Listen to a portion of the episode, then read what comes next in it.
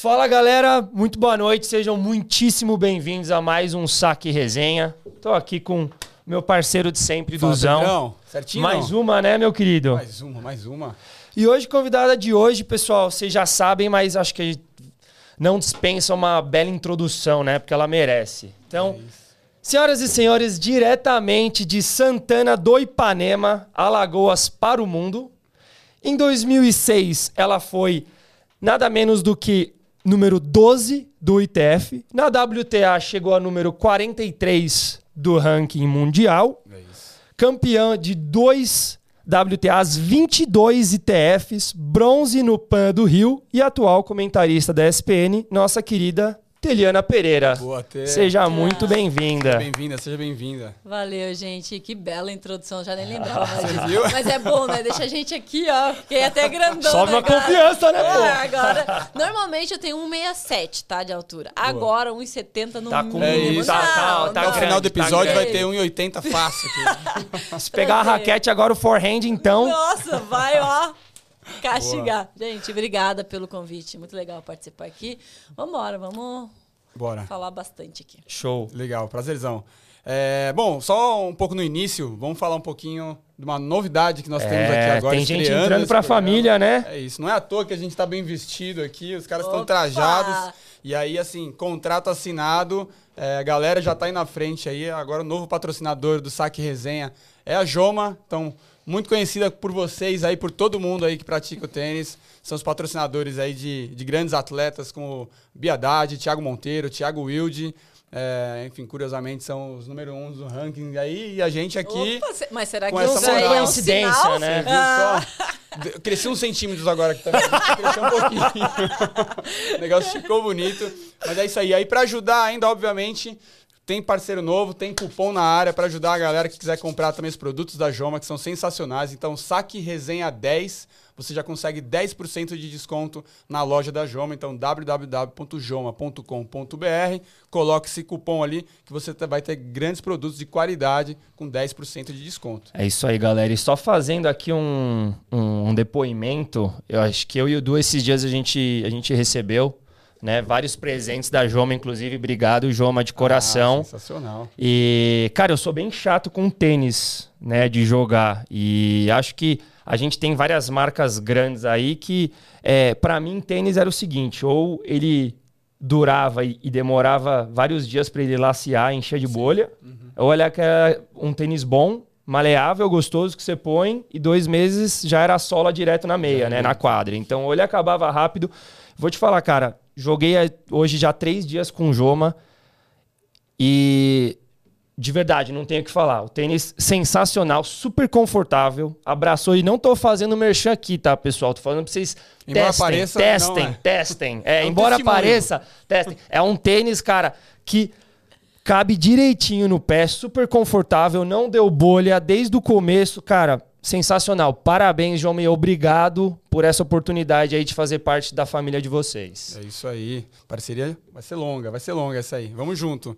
É, e bom, para aproveitar, a gente fez até um post no, no Instagram lá, É. falando sobre a parceria. Se você olhar lá o post, tem uns lances meio do Pedro lá, até, até você achar que a gente joga bem lá. Com esse, Sensacional. com esse tênis aí, até mais. Vocês ficaram até mais rápidos. É né? isso, Faz é toda isso a aí. diferença. Tênis, short, a gente chegou lá, a galera falou, velho, esses caras devem jogar muito.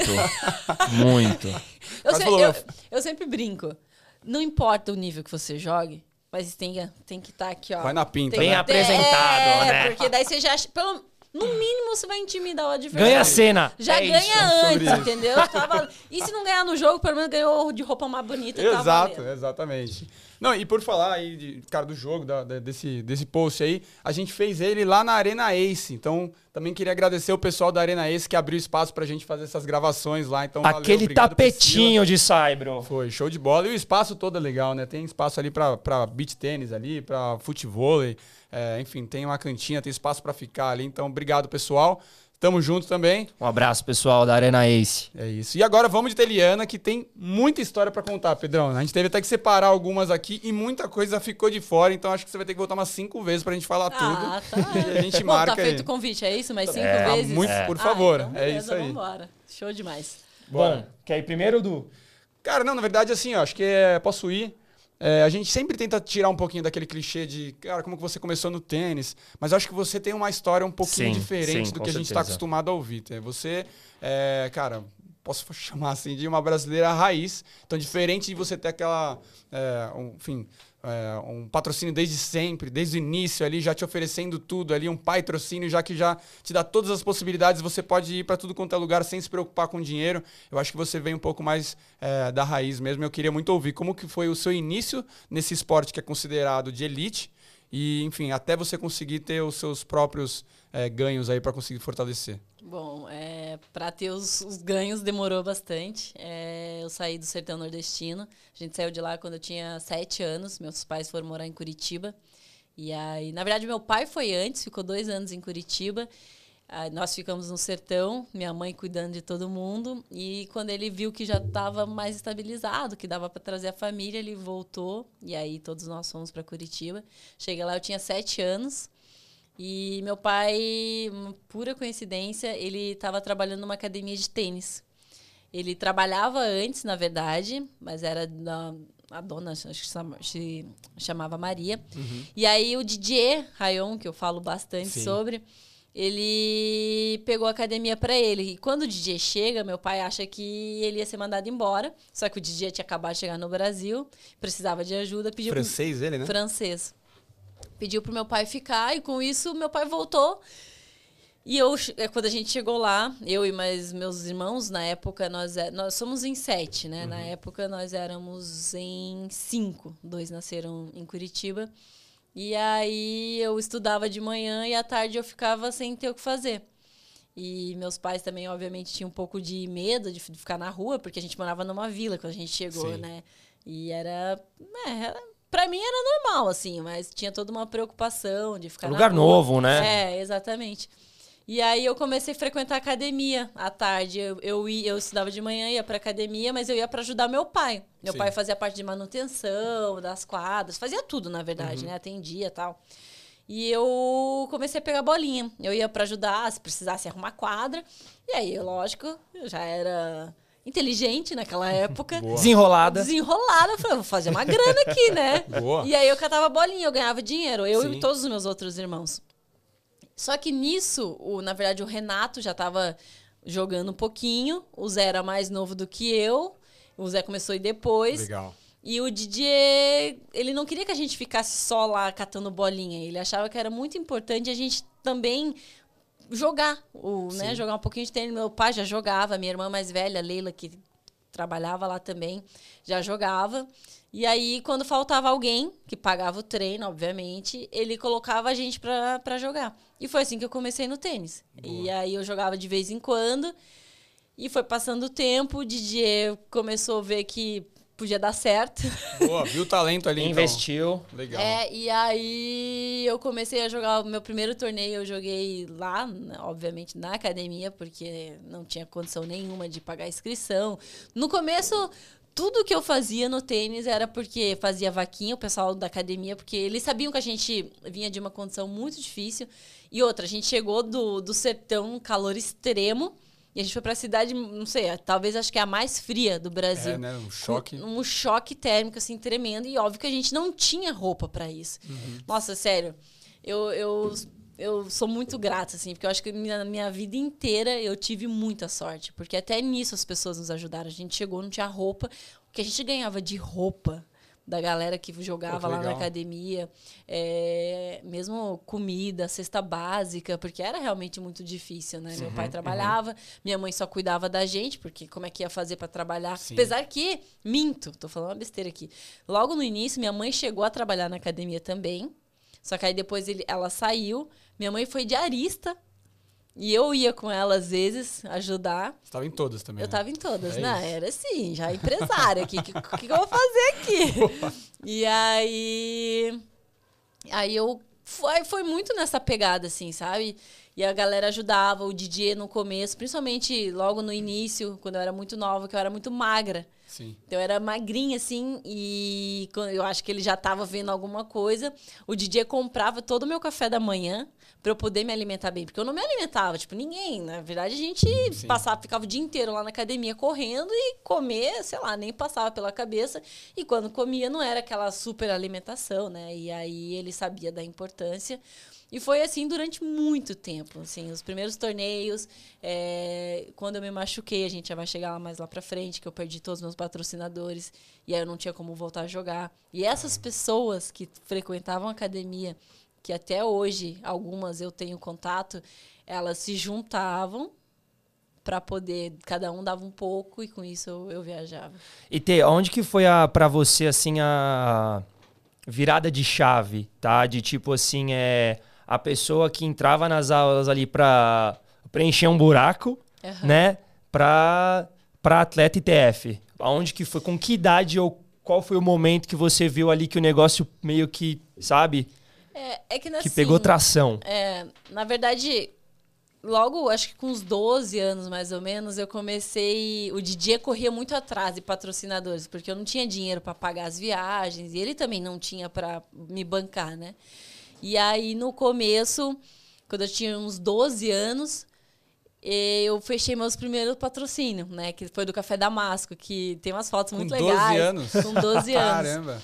Então, assim, eu sempre tive uma responsabilidade. E esse dinheiro eu não usava só para jogar. Uhum. Esse dinheiro eu ajudava muito em casa também. Então, só que essas coisas iam acontecendo. e Eu era uma criança, eu só queria jogar tênis, eu nem sabia o que estava acontecendo. Eu acho que quando eu comecei a ter um pouquinho mais de noção de, do- de tudo que realmente estava acontecendo, do tamanho, da dimensão, foi quando eu tinha uns 14, 15 anos. Que ali eu Caiu a ficha. ali eu comecei a ver que assim que o tênis era era o que ia me levar para cima era o que ia, ia ajudar a minha família que eu sempre fui muito família e até hoje para mim é o que eu tenho de mais importante na vida. E ali também começou a aparecer muita coisa muita coisa né também dentro do que a gente sabe né possibilidades das ali, né? E assim foi, mas tudo muito graças ao DJ que acreditou, que apostou muito. O DJ me levou para França, eu tinha 12 anos pela primeira vez. Caramba. É, e teve muito uma confiança também, né? Que eu acho que hoje em dia é muito difícil. Os meus pais, eles me entregaram pro DJ. E o DJ me educou. Eu Sim. falo isso em todas as entrevistas.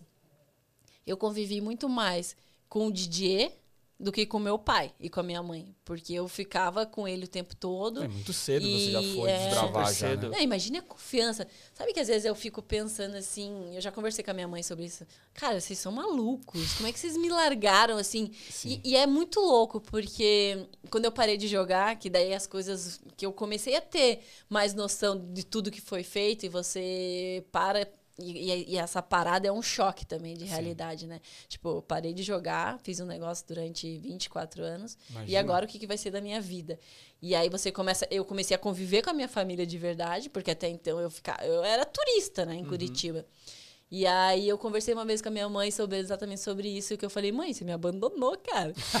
Não, porque era realmente. Sim, eu entendo. eu- e, é, era realmente essa. Parou é- pra, pra analisar. é, você para pra analisar e eu caí num buraco que eu falei, meu Deus, eu não tive pai, tive mãe. É horrível falar isso, né? Sim, Porque eu sim, tive. tem, aham. Mas é. E foi muito isso, assim. Eu, eu tenho muita sorte que eu conheci pessoas maravilhosas. E se não fosse elas, e obviamente com tudo que meus pais fizeram, eu não teria feito nem metade. Não Sim. sei nem o que teria sido. Provavelmente eu estaria hoje no sertão nordestino com os 10 filhos, tentando vencer, tentando sobreviver, na Sim, verdade. Claro. Não, no final foi um, foi um caminho. E é isso, né? No final das contas, DJ aí é, foi um- uma peça-chave, né? O DJ. Agora. É que daí quando eu parei de treinar com o DJ, eu fui treinar com o meu irmão, né? Com o Renato. Sim. E ali a gente. Não é que a gente perdeu o contato, mas a gente não tinha mais aquilo, Sim. né? Acho que ele E- entregou tudo que tinha pra é, entregar, né? E aí eu voltei a ter mais contato com o DJ nos últimos três anos. E agora a Caramba. gente tá com. A gente tá com muito mais contato agora que a gente tá fazendo umas coisas bem legais juntos.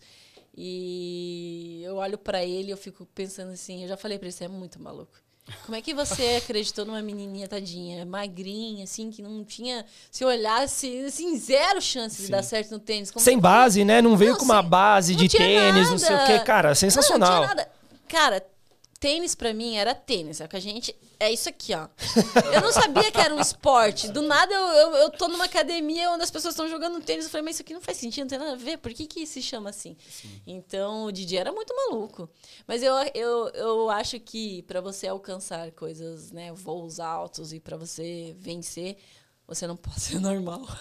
Eu cheguei nessa conclusão. Você tem Sim. que ser muito louco. Não, e não, na parte de, de, ser louco, mas digo, nessa parte de ter que desbravar, a sua carreira ela, ela vai muito disso, né? É, e no começo era inocência total, né?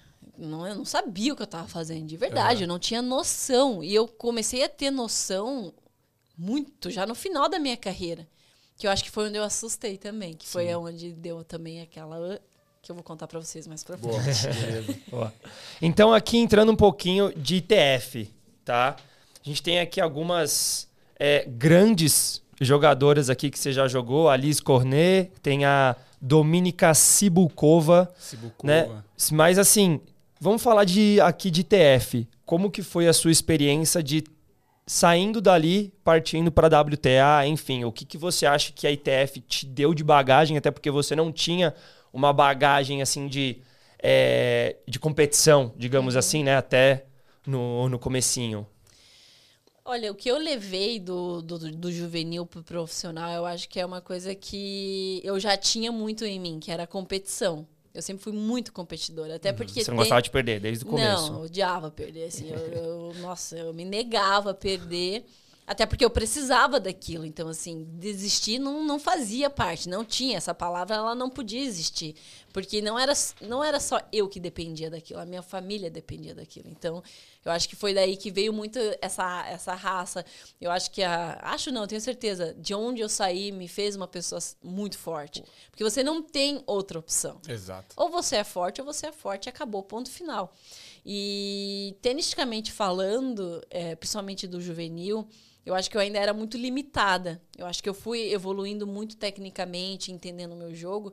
É, quando eu entrei no profissional e eu dei uma virada de chave, né? Lógico, sem desmerecer o que o DJ fez, que foi excepcional. Mas quando eu comecei a trabalhar com meu irmão, que ali eu comecei a ter uma identidade. Até no, no juvenil, o que, que eu penso do juvenil? Eu acho que é muito importante, você não pode pular essa etapa. Mas eu acho que ele ainda ele não é completo. Quando não reflete exatamente. Não, não reflete. Assim, eu, eu, eu sempre falo que eu passei, que eu fui uma boa juvenil, porque eu tinha uma coisa, que era a raça. Então, assim, se você tem a raça, você já está um passo na frente. Se você tem um pouquinho mais de tênis, você já está um passo na frente. No profissional, não. Você precisa ter um pouco de tudo. E se você quiser ser muito bom, você tem que ter um monte de tudo. Que aí é onde eu acho que diferencia você ser um top, um top 100, um top 20 e um top 200, 300. Sim. Então, assim, eu levei muito disso. Isso me ajudou muito também no, no início, quando eu comecei a jogar os torneios profissionais. Porque eu não desisti. Eu acho que foi o meu diferencial, na verdade, uhum. a minha carreira toda. É, eu discordo, às vezes, quando as pessoas falam que eu não era talentosa. Eu acho que o talento. Não sei qual é o significado dessa palavra. Já ganhou de você alguém que falou que você não é talentosa ou não? Na verdade, foi o que eu mais ouvi minha carreira inteira. A Teliana, não, a Teliana não é talentosa. Ela não. E realmente, eu olhando o meu jogo, eu não acho que eu tinha um jogo brilhante. É, acho que é porque vê muito aquela questão de você ser uma pessoa de contratar, é, defesa ali, né? E assim, só que eu vou além. Eu acho que você não desistir é Porra. puta Porra. de um talento. Exato. Isso aí poucas têm poucos têm. Então eu era talentosa. Principalmente assim. num jogo onde o mental fala muito Ex alto. Exatamente. E eu acho que isso me ajudou demais no começo. É, depois eu tive que fazer os ajustes que eu mudei minha direita na minha melhor fase profissional, que foi o meu irmão quis mudar. Quando ele falou que eu ia mudar, eu falei, não vou mudar. Ele falou, você vai mudar. Isso partiu e, dele? Total, eu tava nessa. Eu tava cento e. Tava sem baixinho ali. Uhum. Foi na virada do ano, eu nunca vou esquecer, porque eu nunca chorei tanto em toda a minha vida. E aí a gente sempre, a gente sempre fazia uma. Antes de começar a pré-temporada, a gente se juntava e conversava. Uhum. Falava sobre o ano, o que, que, que, que achava que tinha que fazer diferente para melhorar tal. E aí eu lembro que nesse. Foi em 2014. 2014, 2013 o meu irmão sentou comigo e falou assim, ó, acho que a gente teve um ano incrível, mas qual que é teu objetivo? Você quer ser top 100? Eu falei, lógico que eu quero. Ele falou, então a gente tem uma, uma adaptação aqui, um ajuste muito importante para fazer. Porque eu tinha a empunhadura muito virada, eu sempre tive muito uhum. virada. Tanto de direita quanto de esquerda. A minha esquerda, se você olhar, a empunhadura é muito esquisita. Sim. E até eu nem sei como é que eu conseguia jogar com aquilo. E aí ele falou: a gente precisa ajustar, a gente precisa colocar um pouquinho. Desvirar, não sei se existe essa palavra, mas assim, dar uma sim, arrumada. Isso mas já no top 100. No, não, isso eu tava sem baixinho. Era, era pra eu entrar. 115 é, por aí. Era pra eu entrar no top e 100. E mudou a direita. É, aí ele falou, aí ele falou assim: vamos fazer isso? Eu falei, eu não acho que isso vai fazer diferença. Ele falou, isso vai fazer a diferença. Tamo junto ou não tamo junto? Meu irmão era muito direto. Uhum. Aí eu falei, não, tamo junto. Ele falou, aí eu falei, tamo junto, né? Não tem outra opção. Senão você vai reclamar, Daí, é, Aí ele falou assim, então faz o seguinte, vai, vai para casa. Eu tinha mais uns dias para começar a temporada, pré-temporada. Reflete muito sobre isso e, e volta comigo. Aí eu fui e tal. Pensei, não tinha mais o que pensar, né? Uhum. Mas você Voltei. já tinha visto qual o movimento que. Ele já tinha, ele já tinha, tinha ele tinha mostrado tal. Aí eu falei, beleza, vamos embora. Começamos a pré-temporada. Eu não colocava uma direita na quadra. Uma direita. Tinha direita que ia direto na tela. Uhum. Eu falava, cara, eu sou tipo assim, eu sou sem do mundo praticamente, eu não consigo colocar uma direita na quadra. Eu falei, meu irmão tá maluco. Foi o único momento da vida que eu duvidei do meu irmão. falei, ele pirou, não sei. Aí a gente foi, a primeira semana, eu chorava todo o treino. Eu chorava. Eu, no meio do treino, eu parava, eu começava a chorar. Eu falava, isso não vai dar certo. Ele falou, confia, vai dar certo. E isso aqui vai te colocar no top 100. Porque acontece, eu tinha empadura muito virada e, no ten, e o tênis feminino é muito reto. Sim. Então, assim, eu tava sempre atrasada. Porque uhum. minha empadura até... E, outra, eu tinha o swing, o, era muito grande.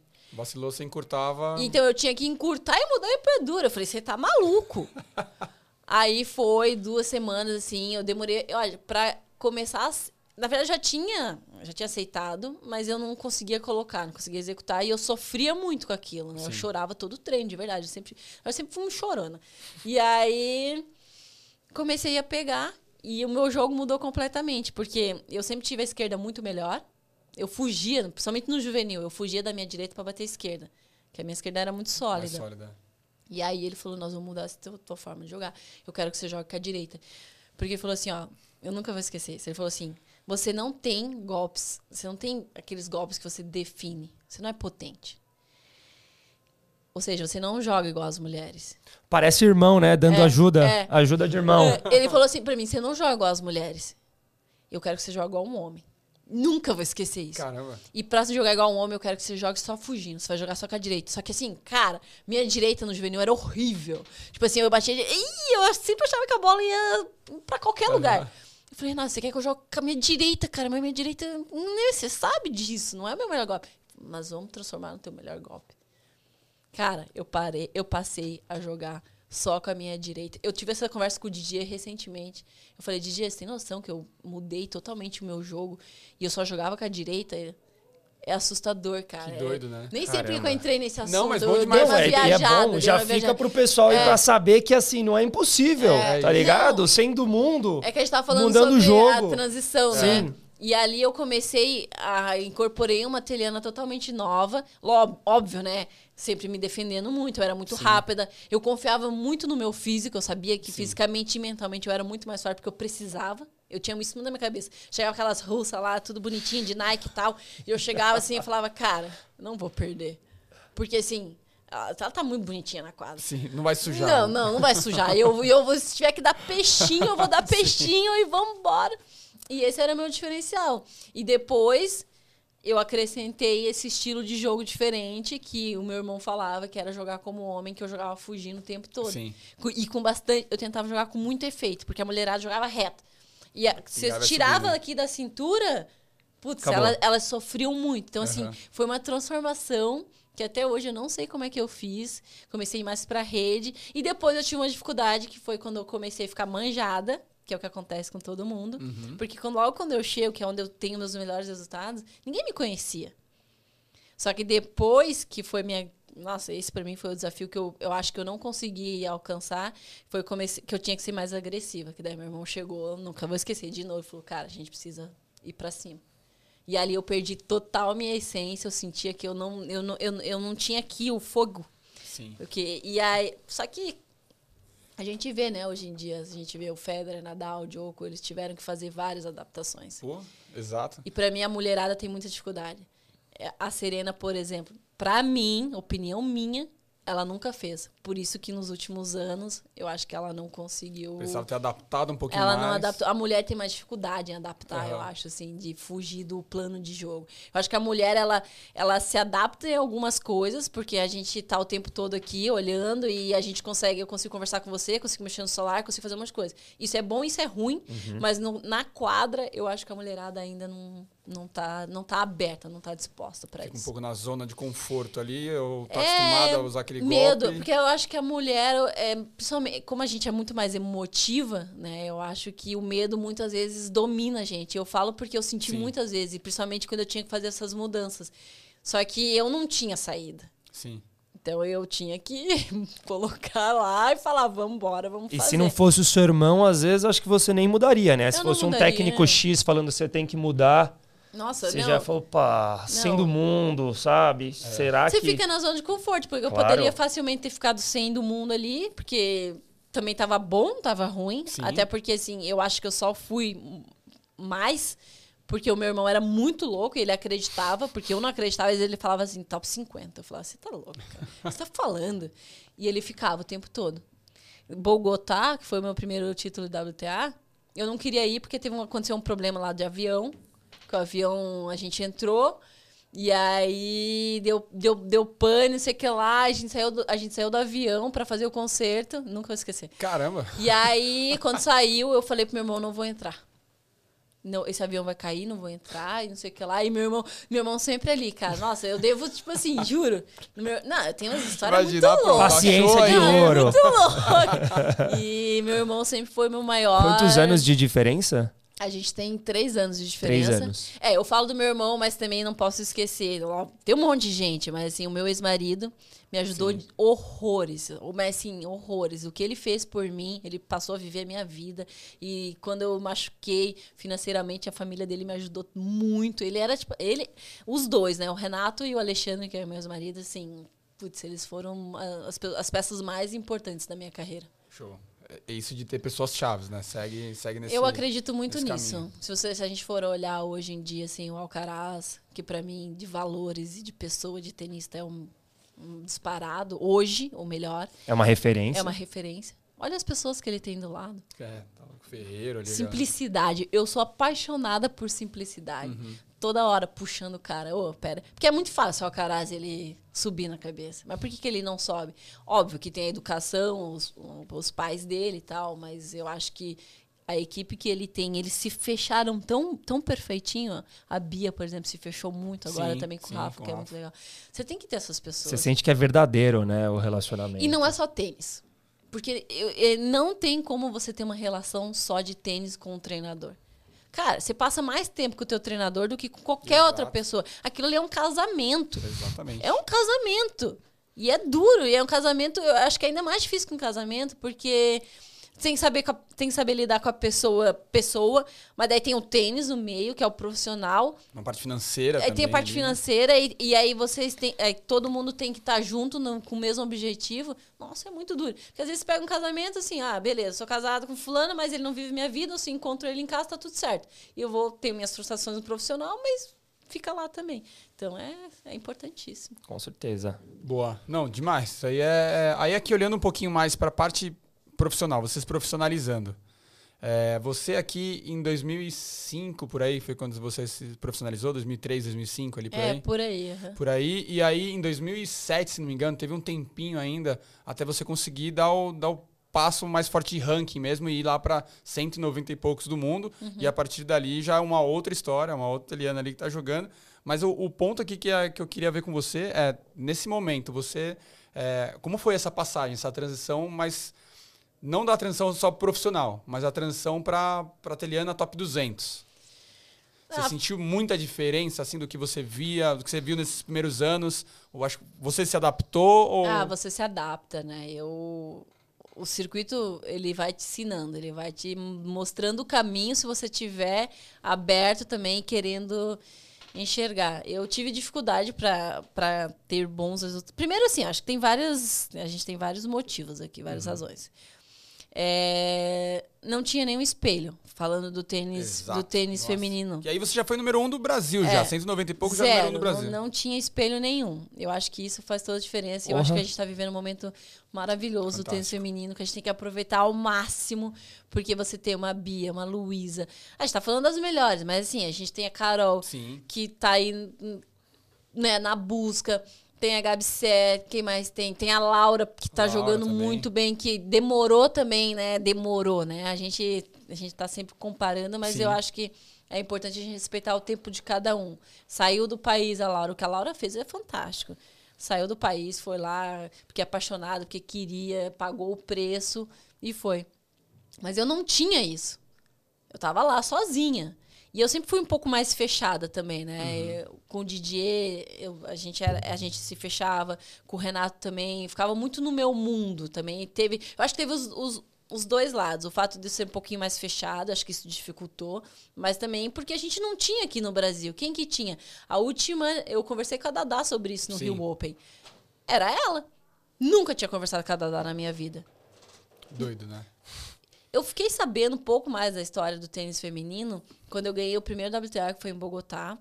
Que eu nunca fui também de ficar olhando internet, ranking. Eu, eu, o meu, o meu Nossa, papel. Tá conhecendo o tênis já sendo campeã. É, não, o meu papel era jogar tênis, era bater na Aham. bola. O resto eu deixava. Quem, de verdade, antes quem cuidava das minhas redes sociais era meu ex-marido. Eu não abria Instagram. Eu não tava, não, não queria saber disso, porque pra mim isso não era importante. O importante era treinar duro e ganhar jogo. É isso que era o, é, era o meu papel. Então eu não tinha. Aí eu lembro que quando eu ganhei Bogotá, nas minhas contas, pelo que eu tinha visto na internet, que aí sim eu fui ver na internet, eu ia ser a segunda maior tenista de todos os tempos do Brasil. Eu falei, caraca, o que eu tô fazendo? Eu sou muito louca. Gigante, não, animal. E aí, na matéria, eu vi que não. Que tinha Niege Dias na minha frente. Eu falei, mas quem é Niege Dias? Com todo respeito, mas eu não Sim, sabia. sim, sim. E eu me senti mal, tipo, que ignorante que eu sou. Que absurdo. E ao mesmo tempo, que país horrível que a gente vive. Eu não sei quem é. Eu, eu tinha que saber quem é Niege Dias, porque ela foi, depois da Maria Esther Bueno, Professora, né? a melhor jogadora de todos os tempos que a gente teve. Gente, isso é um absurdo. E isso faz muita falta. Então, assim, eu acho de verdade que se eu tivesse tido mais contato com essas jogadoras, se a gente tivesse um espelho, eu teria chego muito mais rápido. Sim. Como é que você vai chegar no circuito profissional? Como é que você vai chegar num torneio, num WTA e falar, eu vou ganhar, se nunca ninguém fez? Se você não, não tem esse convívio, a gente está muito longe. O tênis é na Europa, é lá que acontece. Isso o DJ sempre fez. Eu, ganha, eu jogava os torneios aqui juvenil, eu ganhava praticamente tudo. E o DJ, ele, ele era muito duro, sempre foi muito duro comigo. Ele falava assim: Isso aí não é nada. O tênis não tá aqui, o tênis tá na Europa. Foi por isso que ele me levou com 12 anos. Com 12 anos, ele me levou para assistir um torneio profissional. Eu assisti um WTA com 12 anos. Cara, pra você ver o que ele tava falando ali. que era a realidade Cara, ele do já tênis. tava lá na. Ele sabia que, que Uhum. isso aqui não, não, não era realidade. Então, assim, eu penei bastante no começo, porque eu senti muita falta de ter isso. E eu acho muito legal, por exemplo, a Bia, essas meninas, de novo, elas são a mais abertas. Eu acho que eu poderia até ter ajudado um pouco mais quando eu tava lá, porque se eu tivesse aberto um pouquinho mais, acho que mais meninas teriam chego. Mas tudo bem, faz parte. Como é que você vai fazer uma coisa que você não conhece? Então, assim, tive dificuldade porque eu também não acreditava, porque eu não sabia que tinha que tinham brasileiras que tinham chego. Então, assim, eu jogava no WTA, nunca vou esquecer, em Bruxelas eu joguei um e eu perdi pra Tsurenko. E aí eu saí da quadra chorando. Aí meu irmão, vamos treinar. Eu falei, não quero treinar. E era muito raro eu falar que eu não queria treinar, porque eu treinava horrores. Eu falei, não vou treinar. Aí ele falou assim, mas por quê? Eu falei, cara, eu não pertenço a esse mundo. Chorando, assim, mas chorando. Eu falei, essas meninas são muito melhores do que eu. Muito melhores. E, eu, e era tudo sofrido, né? Pra viajar, era um sofrimento. Dinheiro a gente não tinha, a gente tinha que ficar lá o tempo todo fazendo contas e, e pegando e fazendo vaquinha. Pô, chega uma hora que isso enche o saco, isso Sim. cansa. E aí eu falei, eu não tenho nível. Eu falei pra ele, não tenho nível, vamos embora, não quero mais. E ele segurou as pontas. Então, assim, que bom que a gente agora tá tendo a oportunidade de fazer diferente.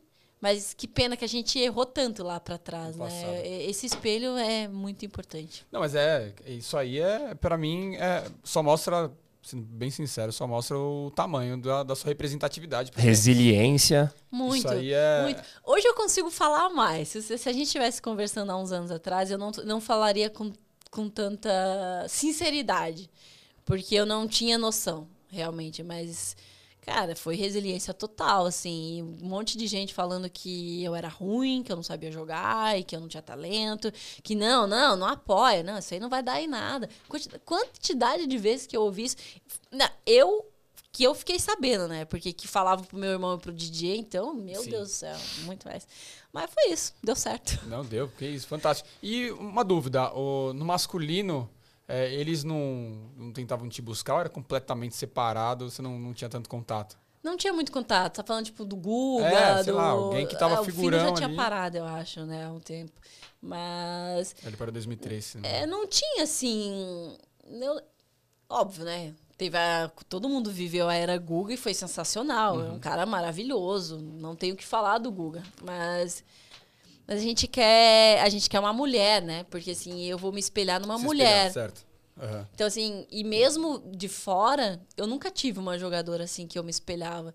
E é muito louco que hoje eu vejo as crianças e elas vão jogar e aí elas estão imitando o Djokovic, porque meu sonho é ser o Djokovic. E eu já fiz essa reflexão. Quem que eu queria ser quando eu jogava?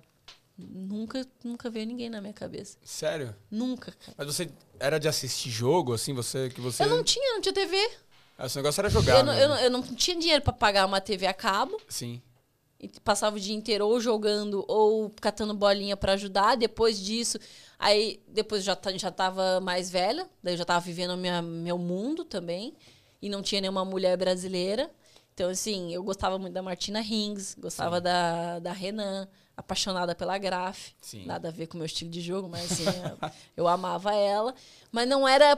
Não, não, não tinha aqui, ó, não tocava, não, não era próximo. Como é que você vai se espelhar numa coisa tão longe? É difícil. Fica muito Total. da- na admiração só. Total. É fica intangível, né? Não, é, é o negócio, é você não, não, não, ter o- não teve o papo, não conversou, ela não Sabe passou quem nada. eu me espelhei muito durante um bom tempo? No meu irmão, no Renato. Eu, na verdade, um dos motivos que eu comecei a jogar tênis também, que eu me apaixonei, é porque ele jogava e eu ficava lá de fora assistindo e eu achava a coisa Aham. mais linda do mundo. E eu acredito que foi assim também com o Zé. Então a gente foi, foi nessa, foi indo, assim, a vida foi levando e vamos embora, porque é uma oportunidade única. Porra. Eu tive sempre isso muito firme na minha cabeça. Quantas meninas não queriam estar aqui no meu lugar, principalmente quando eu jogava Fed Cup, Jean agora, Sim. mas assim, eu sempre me senti muito privilegiada, só que ao mesmo tempo, quando você se sente privilegiada, você acaba também levando um peso muito grande, né? E eu, Uhum. e eu senti que no momento da minha carreira eu já não estava curtindo mais, porque eu estava carregando muita coisa. É o acúmulo. Você Com vai, certeza. vai somando, assim, mas foi legal, foi, foi legal. E você carregou muito bem o peso nas costas. Parabéns. Boa. Vamos falar um pouquinho? Olha lá, é o, o outro- nosso outro patrocinador e Pessoal. fantástico. Tá na hora de falar um pouquinho de Intra Esportes. Pessoal, além da Joma aqui, vou falar um pouquinho da Intra. A Intra Esportes, para quem ainda não conhece, é a primeira marca de suplementos focada 100% em esportes de raquete. Então, para você que joga aí um beach tênis, um paddle, um tênis, até um pickleball pode ser, né? É Du? isso, esporte Tá de raquete agora, agora. pickleball. É isso, e os caras estão saindo do tênis e indo pro pickleball. né? Exatamente. Esse aqui, pessoal, é o In The Game. É o nosso isotônico aqui que contém aminoácidos. Isopower. Isopower. É um famoso isopower. Diferente dos isotônicos, esse é um isopower porque ele contém cafeína e carboidratos. Além do In The Game, eles também têm o Active Brain, que seria aqui um suplemento em cápsulas que tem vitamina C, B12, enfim. Entre esportes, galera, suplementação completa para você que joga esportes de raquete. E tem cupom na área também. Opa, qual que é o cupom do? Cupom SAQUE Resenha 15 para você ter 15% de desconto no site da Intra Esportes, que é www.intraesportesnutrition.com.br. Lá você encontra o In The Game, o Active Power, Active Brain E aí é, você consegue pegar todos esses produtos que, como o Pedrão falou, é muito legal. Faço questão de falar isso, porque lá eles, eles têm a patente desse, desses produtos e eles são diferentes de qualquer outro tipo de suplementação, porque a, a parte deles serem considerados, de eles serem desenvolvidos para quem pratica esporte de raquete, é muito como que é o movimento de quem pratica esses esportes, na questão de explosão, de você tem que estar sempre ligado e tal. Então, todos os nutrientes, todas as vitaminas, enfim, tudo que tem dentro desses produtos, eles são focados para você é, tanto que esse Isopower aqui, a ideia dele do, do In The Game, você toma é, um pouco antes de começar a partida e ao longo da partida você vai, vai tomando também para você manter a energia. Então, é isso aí. Intra Esportes com a gente também. Muitíssimo obrigado, galera. Tamo junto. Um abraço. E é isso aí, galera. Acompanha aí, intraesportes.com.br, intraesportesnutrition.com.br. Teli, vamos falar agora de PAN. Pan-Americano no Rio de 2007, medalhista de bronze. Ao lado da Joana Cortez. Joana Cortez. Foi uma experiência muito legal. Conta pra gente um pouquinho mais. Eu tinha 19 anos e eu lembro que teve também uma polêmica na, quando foi feita né, a convocação, porque o Didier, na época, ele fez uma competição, ele, ele convocou duas e a terceira ele queria que fosse. Ele fez uma competição em Curitiba e quem ganhasse ganhava ganhava a vaga. A vaga. E aí eu fui lá bravamente.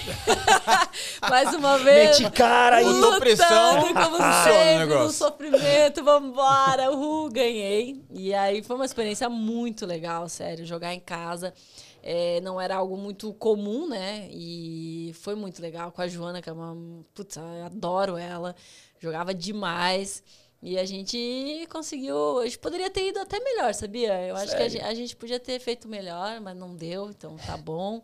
E foi, foi muito bonito porque jogar em casa é muito especial. E você ter ali a, junto a plateia, a torcida. É uma, era uma, é uma experiência muito legal. Por mais que você jogue, eu joguei, eu joguei Mundial, é, joguei Sul-Americano, tudo isso juvenil. Mas quando você entra, quando você passa essa fase você cai na real. Você representa o Brasil representa, profissionalmente. Profissionalmente Cara, é outra mal, pegada, né? totalmente diferente, igual nas Olimpíadas. Não, é surreal, é inesquecível, foi muito legal. Foi. E assim, o fato de você estar tá numa, num evento que tinha vários esportes diferentes acontecendo ao mesmo tempo, o complexo, foi uma experiência única para você em relação a tipo de evento mesmo, Sim, de torneio. Com certeza, até porque eu era muito nova também, né? Mas assim, indo um pouco nessa competição, as Olimpíadas é algo que não tem, tipo, não tem igual. É, é, a realização de um sonho, com toda certeza. Todo atleta, toda, todo tenista sonha muito, porque você. O jogar tênis na, na, nas Olimpíadas, pelo menos para mim, é, era uma parte muito importante, porque eu fui para fazer isso. Mas o que eu aprendi, a experiência que eu tive ali fora, na vila, não tem preço. Tomei café um dia, tava o Dioco do meu lado. Daí, do nada, chegou o... Ai, caramba, esqueci o nome. O Zambolt, ele foi lá pra vila. Eu não tava, Correndo. fiquei... Fiquei, fiquei louca que eu não tava. Gente, é assim... É que, é que parece que ali paga tudo, né? Sim. Porque... Gostei. Porque você tá com os melhores atletas... É fantástico. De todas as modalidades e você tá lá, você fala, cara, eu acho que eu também sou bom. Sim, imagina, academia lotando lá. Não, meu, eu ficava assim, eu ia treinar sem nem focar. Né? No, na verdade, assim, ó, o clube, lá, o, o, tênis, eu ia, chegava, batia meu treinozinho, treinava, falava, ah, eu quero ir pra vila, porque aqui eu conheço toda essa galera, eu tô vendo todo dia, beleza, gente, show, maravilha. Mas você vê, assim, e eu, eu sempre fui muito observadora. Cara, eu ficava olhando, tipo, as meninas do vôlei, basquete, e o pessoal do, da natação, assim, o, o físico totalmente diferente. E, aquela, e aqueles caras que você só via na TV. Falei, meu Deus, o que, que eu tô fazendo aqui? Não, foi surreal. Essa memória que eu tenho mais, assim, das Olimpíadas. No Pan-Americano, eu não lembro muito dessa parte da vila, porque eu acho que eu não fazia muito, assim, né? Eu era muito nova, então eu ficava muito no tênis. Eu quero tênis, tênis, tênis, tênis o tempo todo. E quando eu chego nas Olimpíadas, eu já tô com uma outra cabeça. Mais maturidade. Muito mais. E eu, e eu sei que aquilo ali é um momento único. Eu sei que a chance de eu voltar a viver aquilo ali é muito pequena. E aí você agarra e você quer viver algo que não seja só o tênis também, né? Uhum. Foi muito legal. Jogar, eu joguei dupla mista pela primeira vez com o Marcelo Mello. Animal. Surreal. Eu vou, eu vou- essa história é legal. Antes da gente entrar na quadra, na primeira rodada, a gente enfrentou a França, né? Que foi o Maut e a Caroline Garcia. Acho que o Maut eh, era número um do mundo de dupla na época, um negócio assim. E aí Tá eu. dupla, né? É, da Não. Ruth, só isso. é, e aí eu nunca tinha jogado dupla mista. Falei, meu Deus do céu, como é que eu vou jogar dupla mista, gente? Sério. E eu não tava jogando bem nessa época, eu não tava na minha Já melhor- tinha mudado a direita, não? Já, já. Já- é, já tava acostumada, com- já, tava já tava- puta direitora. Já era um canhão. Ah, Gonzalez já rolando. é, nossa senhora, não, muito melhor que a do Gonzalez. e aí eu cheguei pro Marcelo, a gente foi aquecer, eu me tremia toda. Eu falei, meu Deus, eu falava pro meu irmão, cara, não vou conseguir jogar, cara. Você não tá entendendo. Eu- jura, acho que nervosismo igual eu passei dessa vez, eu tinha passado uma vez, que foi a primeira vez que eu joguei Roland Garros juvenil, que eu tinha 15 anos, que eu entrei na quadra, eu ia sacar, minhas pernas tremiam, eu não conseguia jogar. Eu fiz o jogo, saí da quadra, o DJ veio falar comigo falou: o que aconteceu? Eu falei, eu não conseguia parar de tremer. Nossa, imagina. Eu não conseguia parar de tremer. Porque eu- quando eu cheguei em Roland Garros, né, que eu tinha 15 anos, eu olhei aquilo, eu falei, o que, que eu tô fazendo aqui? Eu comecei a chorar. Eu fiquei muito emocionada. Porque além de ser o meu primeiro Grand Slam, era na França. Era, na- era no país do cara que eu tinha a maior admiração do mundo, que era o meu pai, meu segundo pai, praticamente. Sim, então sim. aquilo significava demais. E quando eu chego pra jogar com o Marcelo, eu não consigo, eu tô, eu tô me tremendo. E me vo- veio aquela, né, aquela lembrança. E eu falei, cara, quer saber? Eu vou falar real pra ele. Dane-se, vou chegar e vou falar, Marcelo, cara, eu tô me tremendo, não vou conseguir jogar. Imagina. Mas, Ensaiei. mas você ficava nervosa por quê? Porque você ia jogar dupla mista? Porque Porque, era Olimpíada? Marcelo. Por quê? Porque era com o Marcelo? É, é, porque era o Marcelo. Eu nunca tinha jogado dupla mista, eu não sabia. Eu, eu pensava, mas como é que eu vou devolver o saque desse cara, meu? tipo assim, ele vai daqui que vai me encobrir. Sim. E outra, eu, eu tava com muito medo de fazer vexame, eu tava jogando no meu país. Aham. Então, assim, eu tava. E deu meio que um negocinho ali também, na hora de escolher a dupla mista, quem é que ia jogar. E aí, quando me escolheram, já me. Aí eu já fiquei, pô, todo mundo ficou responsabilidade. feliz. Nem Ah. todo mundo ficou feliz. Eu falei, responsabilidade. vou fazer feio, vou tomar 12, não vou, vou cagar com o Marcelo. Ah, não, eu pior, em casa. Aí, beleza, aqueci e tal, fui pro vestiário. Falei, não vou conseguir, não vou conseguir, não vou conseguir. Aí, antes de entrar na quadra, eu falei, Marcelo, é o seguinte, cara, tô me tremendo toda. Falei pra ele, eu tô muito nervosa. Aí ele olhou pra mim, eu também. Eu falei, oxe, você? Até ajudou. Falei, oh, agora eu já comecei a ficar melhor. Aí ele olhou pra mim e falou assim, cara, eu também tô nervoso. Vamos divertir.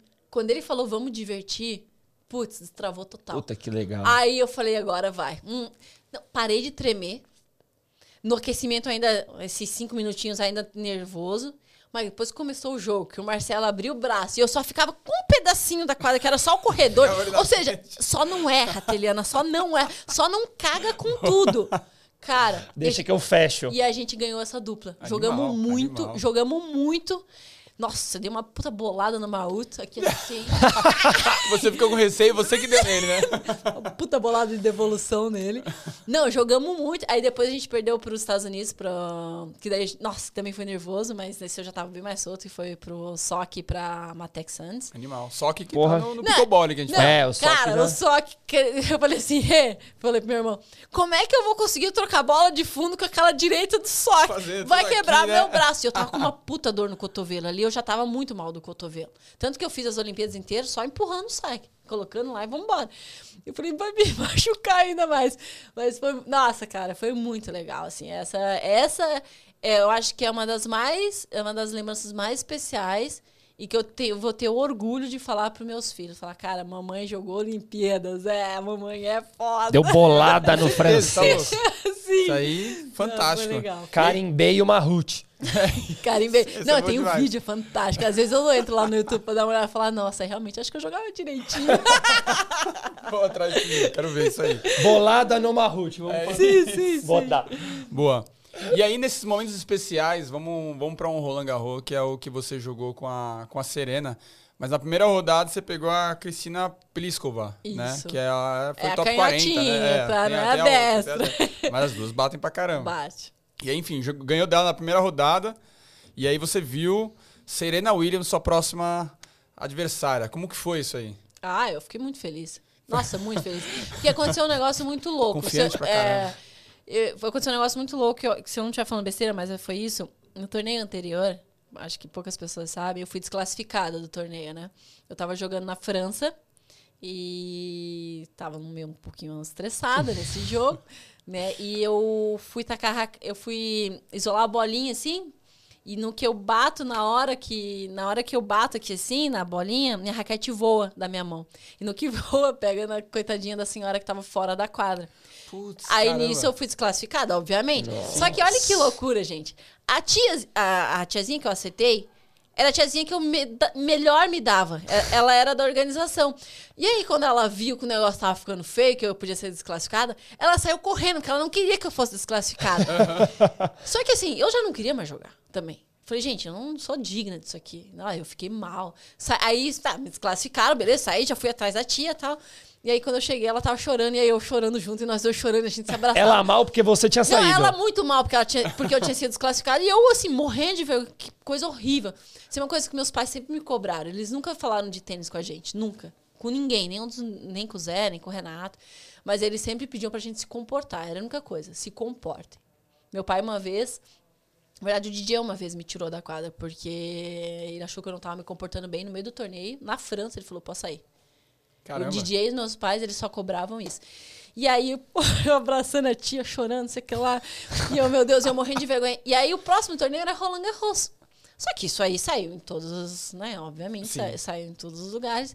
Eu cheguei pra. Eu não queria ir pra Roland Garros. Porque eu tava Teliana morrendo de vergonha. agride senhora. Sim. É isso. Sim. Tenta matar. Aí uma foto minha, assim, com o bracinho meio pra trás. Mentira. E eu não queria ir pra Roland Garros. Eu cheguei lá abalada, tipo assim, porque eu tava morrendo de vergonha. Parecia que todo mundo tava me olhando. A sensação que eu tinha é que todo mundo sabia o que tinha acontecido. Tava todo mundo Puta me olhando, todo mundo me bosta. julgando. Olha a agressora chegando aí. Nossa, senhora. Aí. Aí eu joguei contra a Pliskova e eu tava bem desmotivada nesse Roland Garros, na verdade. Tanto que o meu irmão, eu tava com o Alexandre também, né? E eles o tempo todo ali, não, acontece. E, e eu, já, eu já não tava numa vibe boa, assim. E eu me sentia muito mal de chegar num Grand Slam com uma vibe ruim. Sim. Que esse é o problema que a gente vai achando que tudo é normal, né? Você para, às vezes, também de valorizar. Eu acho que em alguns momentos acontece com todo mundo, e eu acho que o fato de eu ter chegado tão mal num Grand Slam mostra que eu tava talvez caindo um pouquinho nessa. E aí eu fui pro primeiro. E aí o meu irmão, eu nunca olho, eu nunca olho chave. Nunca. Meu irmão que ia lá, eu olhava com quem eu jogava e ele falava uma por uma. Só que nesse Roland Garros ele fez diferente. Porque ele viu a chave, ele viu que se eu ganhasse da Pliskova, que era um jogo duro, era um jogo ganhável, mas era um jogo duro, Sim. pela forma também como eu tava chegando em Roland Garros, ele resolveu falar pra mim que se eu ganhasse, eu jogava contra a Serena. Aí, meu filho, eu falei, cara, É, eu vou jogar com a Serena. eu não acredito, eu vou jogar com a Serena. E aí foi um, um jogo muito duro com a Pliskova, eu ganhei acho que Foi. 11-9 no terceiro foi 9-7, set. se não me engano, no terceiro. 9-7, é. algo assim. Animal. E aí, quando. Daí eu já sabia que eu jogava contra a Serena. Cara, foi um momento de muita alegria, porque eu acho que. Eu. Como eu acho que eu não confiava tanto em mim assim também, é, passar uma rodada já estava ótimo, e enfrentar a Serena era a realização de um sonho. Não tinha Nada coisa- a perder. É muito melhor você perder pra uma Serena do que você perder pra qualquer outra, né? Eu falei, cara, eu vou perder pra Serena na quadra, ou na Felipe Chatrier, Tirou a pressão. ou na Suzana Lenglen. Meu Deus! Não, e foi muito legal, assim. Eu relaxei um monte depois que eu ganhei o primeiro jogo. Fiquei muito feliz. E porque era uma oportunidade. Essa é outra memória que eu tenho muito firme na minha cabeça. Eu falei, cara, vou falar pros meus filhinhos de novo. Mamãe jogou Olimpíada, mamãe jogou com a Serena em Roland Garros da Suzana Lenglen. Ou seja, Animal. respeita a mãe, vai fazer Respeita a coisas. mãe, É. exatamente. É isso aí. E aí. E aí eu joguei. E aí, no, no jogo antes, né? Na minha preparação contra a Serena, eu tava super tranquila. Tava serena. eu não podia perder essa. que horrível. E foi muito legal porque. Super serena. É, eu curti cada momento do jogo, assim, desde a parte que a gente fica fora lá- ali antes de entrar, né? Que você tem que ir pra uma zona de aquecimento. Sim. E aí eu cheguei lá, eu e o meu irmão.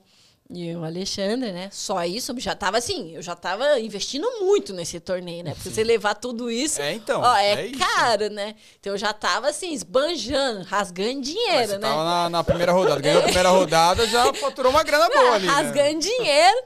E aí eu chego nessa, nessa, nessa zona e é tá serena e mais 25 negros lá, né? Eu falei, caraca, a equipe dela, né? E eu chegando pobrinha, né? Só com dois, assim, né? E já no meu, no meu auge. Meu auge. Meu auge.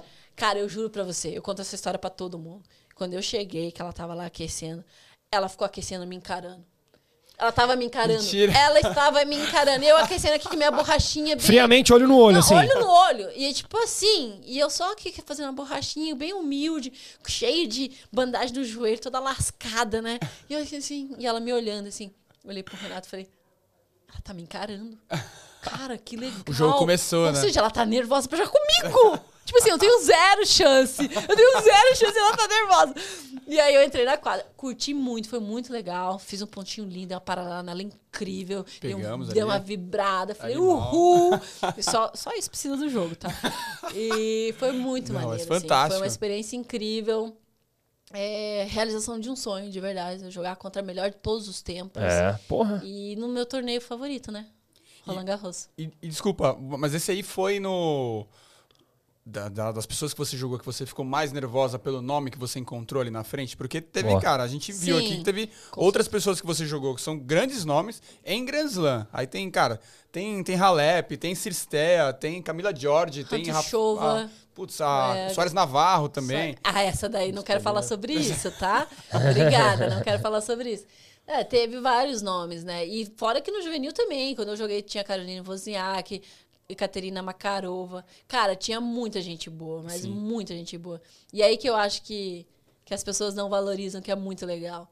Quantidade de gente boa que, fi- que acabaram ficando no meio do caminho.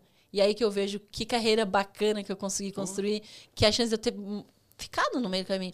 Você, você investe anos e anos numa carreira, que eu acho que é muito difícil, e você não tem certeza de nada.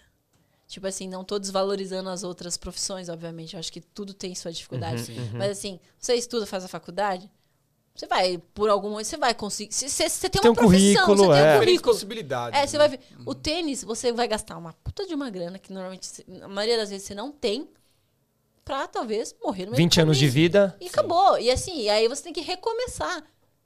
Isso é muito louco. Então, nossa, eu joguei com várias mulheres boas e foi maneiro. Boa. E aí, Halep lá em Wimbledon, né? Ah, esse também é outro momento. Pô, meu. Cara, Fantástico também. Não, ali não tinha como jogar. Na grama, impossível. Eu na grama não. Apesar que eu amava, tá? É muito louco. A gente sempre brinca quando a gente faz o Wimbledon, né, lá na ESPN. E aí o Fino, eu e o Fino, a gente fica se zoando, né? Cara, eu amava jogar na grama. É muito louco. E eu jogava direitinho. Eu não ganhava jogo. Mas eu jogava bem. Mas eu jogava bem.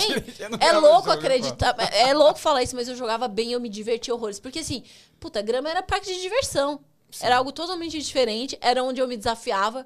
Eu tirava uma versão da Teliana diferente, eu fazia saque e voleio, fazia devolução e voleio. Eu fazia umas coisas muito loucas. Você chegou a jogar. Você jogou torneio preparatório ou você já ia Sim, direto pra Wimbledon? Não, eu jogava, eu fazia, porque eu gostava de jogar Animal, na grama. é. A única coisa ruim de Mas a temporada é super curta, né? É de vai, é tipo, muito, por ano. Você joga o quê? muito. Um mês de grama? Dois Ma- meses? Ah, máximo um mês e meio, eu acho. Um mês e meio, mais ou menos.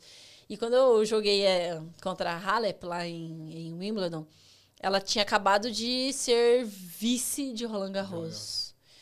E eu fiquei super feliz. Eu falei, cara, que oportunidade poder jogar contra essa. Pô, meu, a gente tá falando de uma vice-campeã de um Grand Slam. E, e, na, e na grama, assim, óbvio, eu, eu preferia ter enfrentado ela em outra superfície, mas assim. a gente- e aí saiu a programação e tinha muita chance da gente jogar na central. Mas quando sai a programação, não tá, tipo, já na central. Ia depender do andamento dos jogos e eles iam colocar a gente numa das quadras principais. Aham. E eu rezando na quadra principal, pelo amor de Deus, eu- porque eu queria passar por essa experiência. Eu, eu achava que eu merecia jogar nessa quadra. E é assim, foi surreal. Aí você sobe a escada lá. E eu, eu, eu me arrepiei. Nessa eu me arrepiei. Na Suzana Englena eu me arrepiei. Mas quando eu entro no corredor para entrar na quadra, na central de Wimbledon, que você vê toda aquela perfeição, que não tem um dedinho, Animal, que é né? tudo de ouro.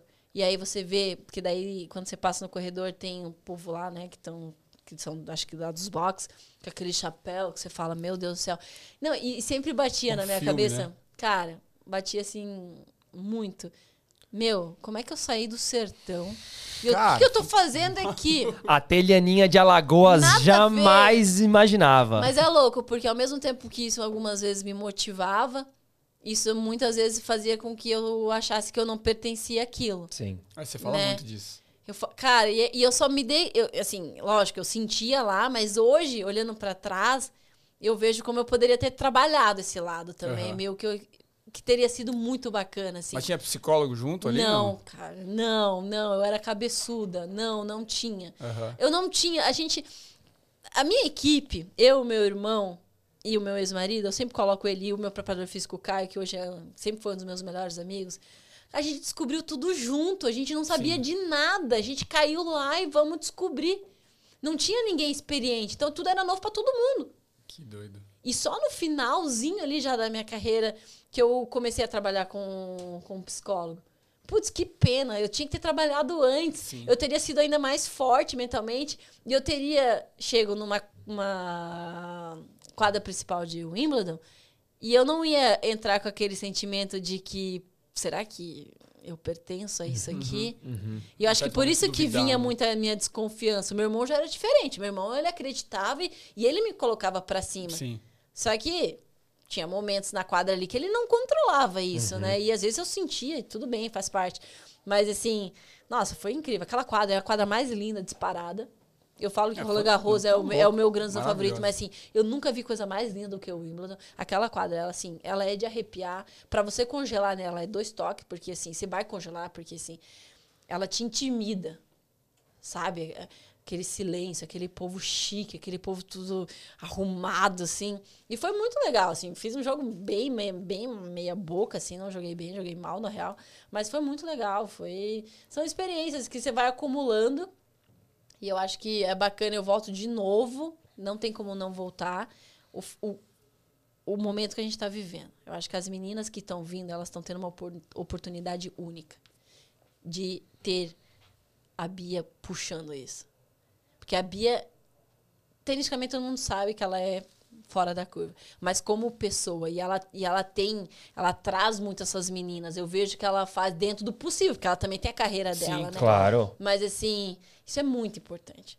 Porque essas meninas, elas, de alguma forma, se elas quiserem também, obviamente, elas vão ter um, é- é- essa, essa virada de chave mais rápido. E elas vão, quando chegar nesses, nesses momentos, elas não vão duvidar tanto, sabe? Eu Sim. acho que é muito legal. Eu duvidei em muitos momentos por não ter isso. Exato. Não, imagina, pegar uma Billie Jean Cup. Aí vai, pô, a Bia vai jogar de um ali com quem for. Pode vir em qualquer uma ali, que a gente tem uma que, que segura a Que bronca. segura a Você Tendo bronca, ali é. essa possibilidade ali. Cara, Sim. você entrando de dois ali, entrando na, na dupla, você vem com, uma, com um outro olhar, né? Não, É. de não- Não, Eu acho que o papel da Bia hoje, ela tem noção. Isso é importante. Ela sabe do, do papel, de tudo Sim. que ela. da proporção do, do que tudo tá se tornando. Eu acho que eu não tinha essa noção. Aham. Eu fazia, eu, eu vivia a minha carreira ali, eu, eu vivia o meu sonho, eu, eu ia atrás na- eu- do meu dia a dia. Eu acho que hoje, essa outra vez, é, é, essa nova geração, esse momento que a gente está vivendo do tênis feminino é especial porque elas têm essa noção. Sim. E eu, e eu vejo essas, essas meninas carregando muito bem isso aí. É uma responsabilidade, eu acho que elas estão lidando bem. E até entrando até nesse ponto da Bia, você já jogou com ela algumas vezes, né? Já, já ganhou da Bia, principalmente aqui, especificamente em Miami. É, antes ou depois desse jogo, ou antes ou depois do, do Miami, como que era o relacionamento de vocês? Vocês já se falavam, já, se tinham? Já, a gente sempre, eu sempre me dei muito bem com todas as meninas, com as brasileiras e com a Bia. É muito legal, porque antes de jogar com a Bia em Miami, a gente tinha marcado uns dois, dois dias de treino. A gente jogou, um a gente treinou um dia, e aí e saiu a programação, e a gente saiu a programação tipo um dia antes, né? E nesse dia a gente tinha marcado de treinar. E aí a gente viu que jogava uma contra a outra. Aí eu falei, nossa. Aí eu lembro que eu falei, e aí, Bia, qual é? Ela, qual é o quê? Vamos treinar ou não vamos? Ela, Ah, TT, para com isso, lógico. Falei, Você treinou com ela antes do jogo? lógico. Eu falei, vai Não inventar um golpe ninguém, né? novo, É. vai jogar com a direita? Não tem como mudar. Não tem como mudar, já muito. era, Bia. Você vai dar teus, teus, teus canhão, eu vou ficar lá. ah, ah, e é isso aí. E Minha direitinha tá É. forte. Minha di- é, na, na, na quadra rápida eu sofri. Mas assim, a gente treinou junto, eu sempre me dei muito bem com todas. Com a Paula Gonçalves, que na época. Sim, sim. Com a Gabi, a Gabi treina com a gente, a Gabi Sé, me dou super Legal. bem. A Carol. A Laura, a Laura acho que é, é a que eu tenho menos, era a que eu tinha menos Conta de contato. distância, talvez. É, né? quem mais que tem aí? É, acho que são essas, assim, sempre me dei super bem. Ah, assim. que legal. Nossa, dupla tem a é. Ingrid, Luísa. A Ingrid, é, é que a Aham. Ingrid é mais nova, né? Sim. A Lu me dou super bem. Putz, assim, cara, essas meninas são muito legais.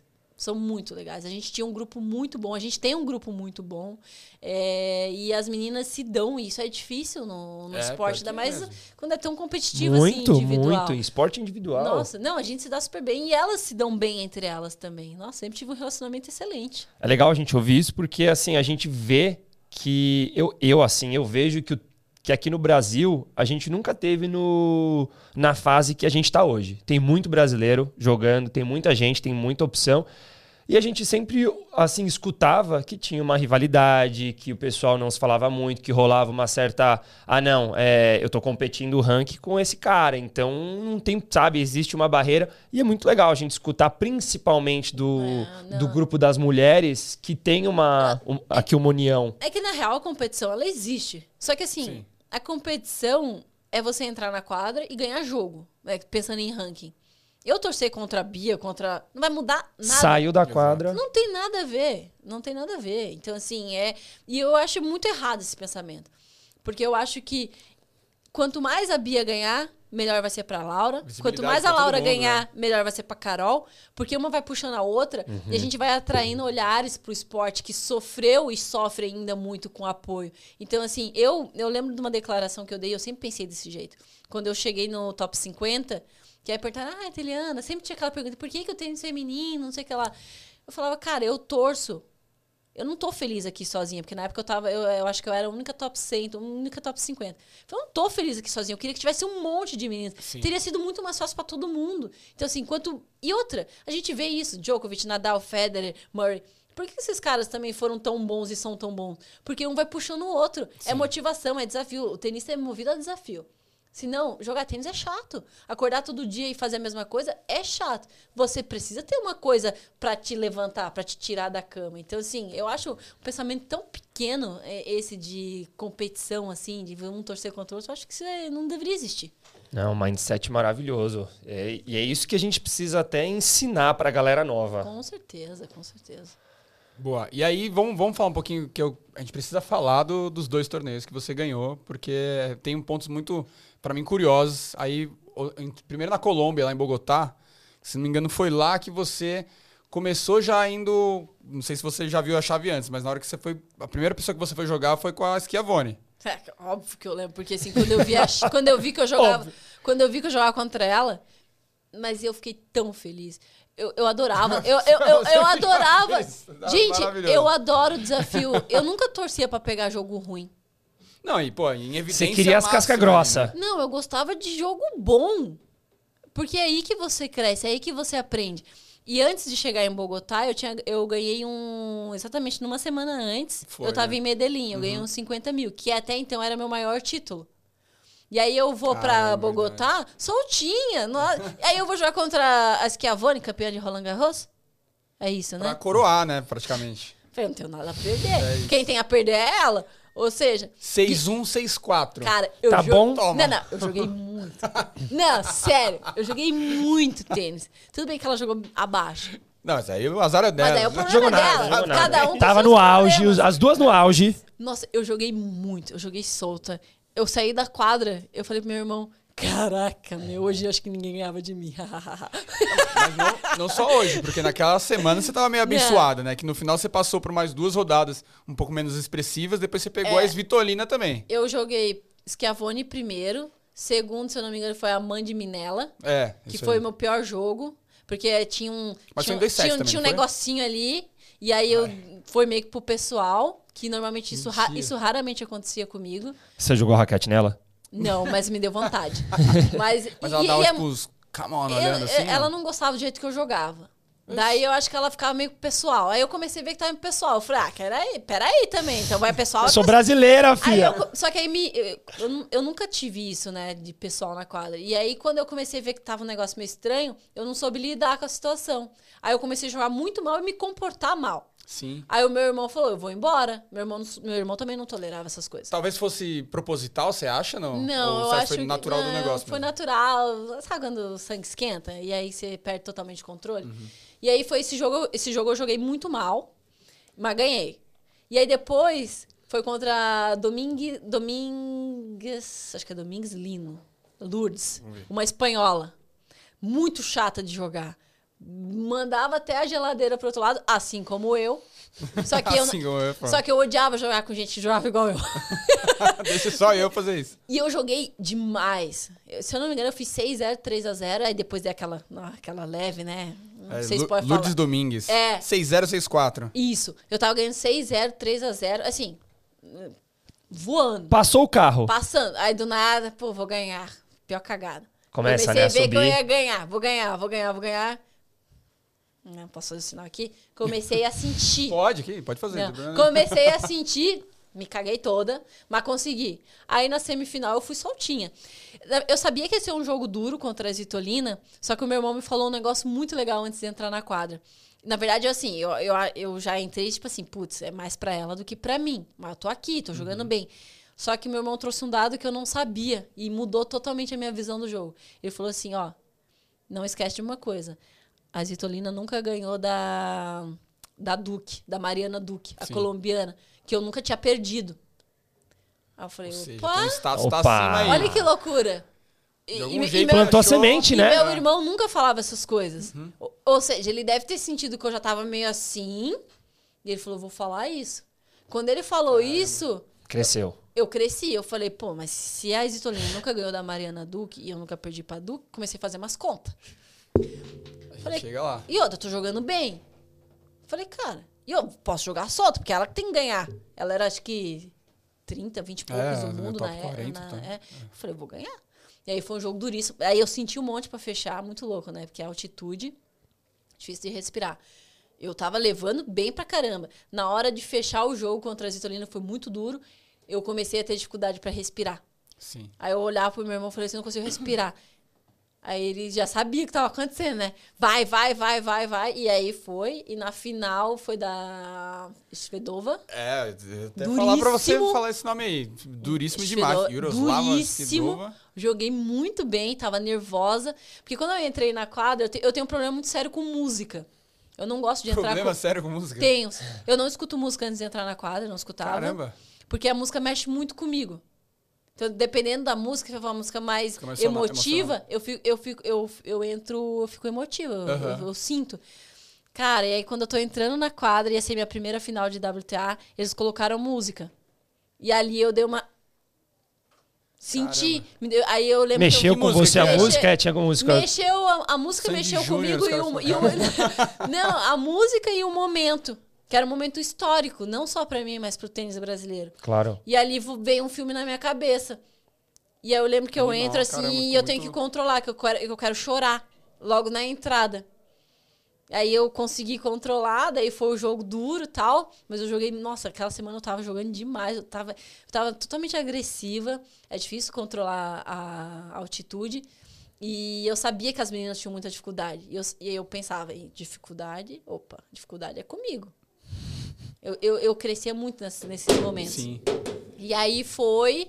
E, putz, aí 7661. Mas aí, por exemplo, você. É é que até um, um dos pontos aqui, você começou a trazer um pouco antes, porque 7661, e ainda pensando um, um torneio de expressão, cara, chega um certo momento onde você já tá bem na frente, já tá tipo 5-1. Uhum. É agora.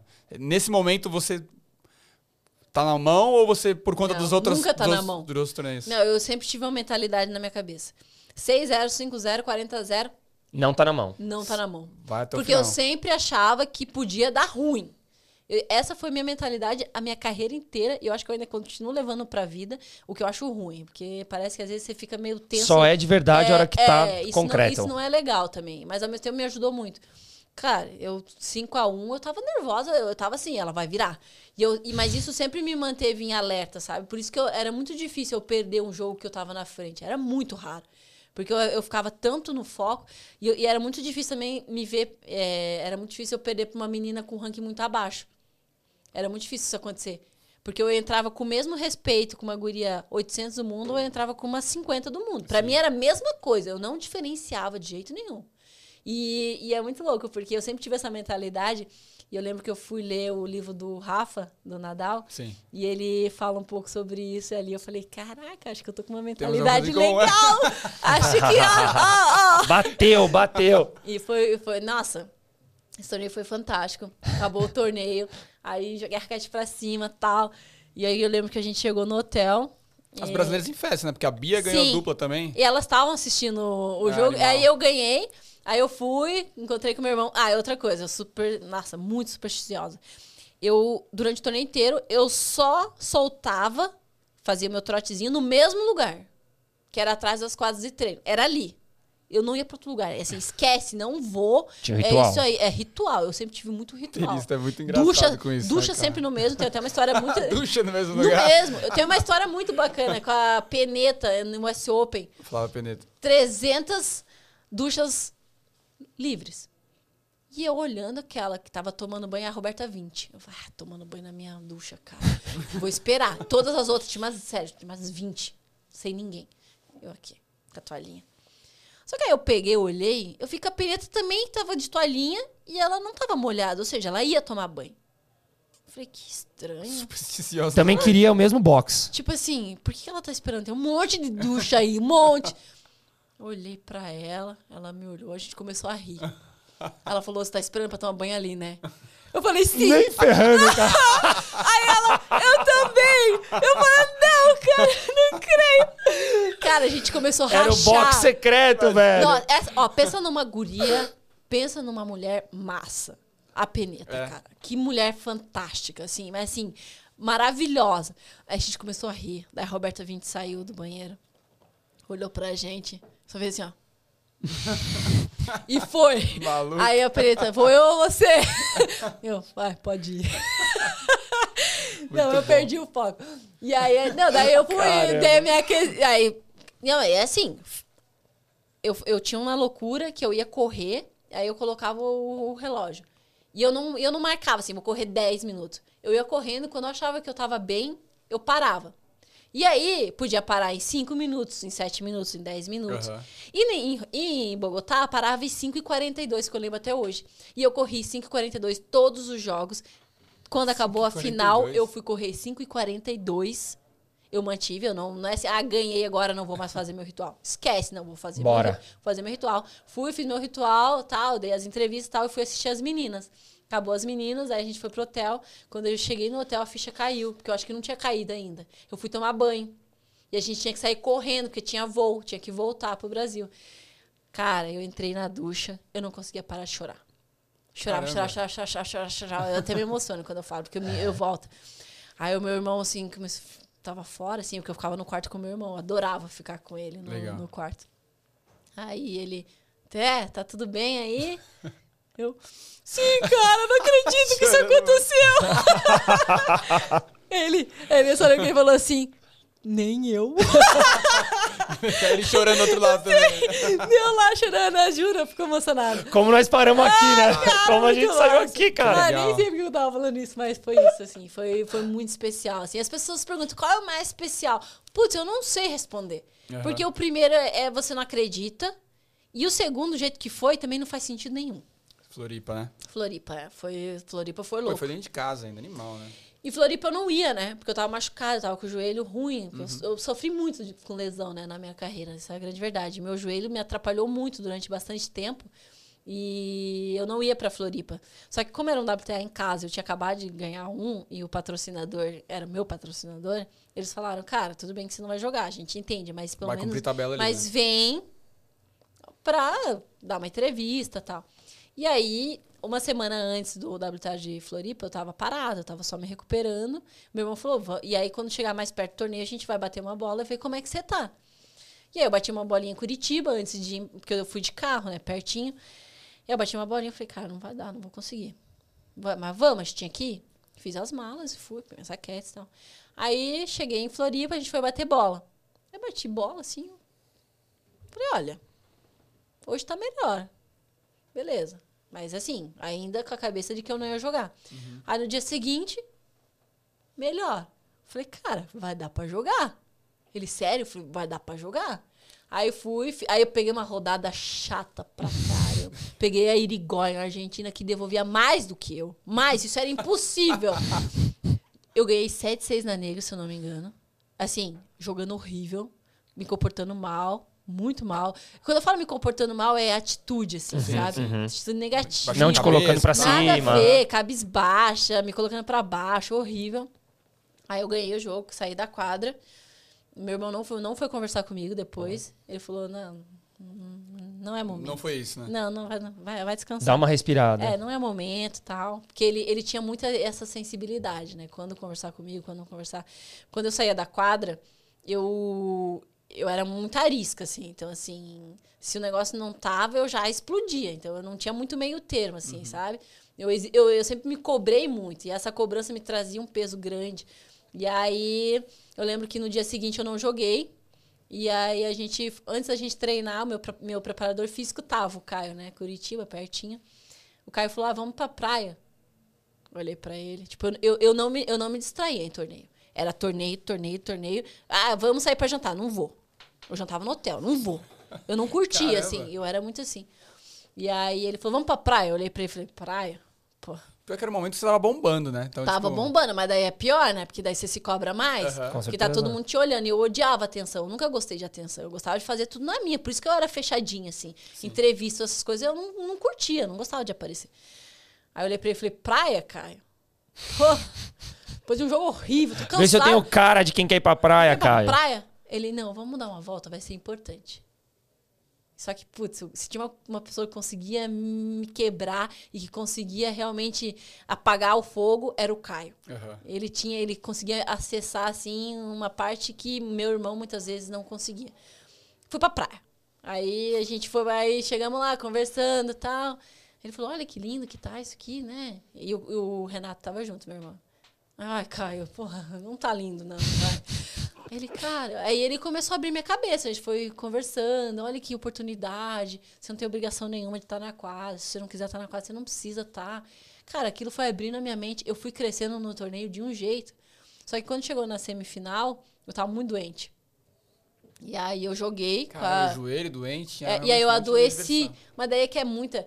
Cara, eu não acredito. Pra mim, muitas coisas vêm pelo acúmulo. Eu já vinha numa pegada muito forte de torneio. Quando eu, eu ganho o Bogotá, eu volto pra Curitiba.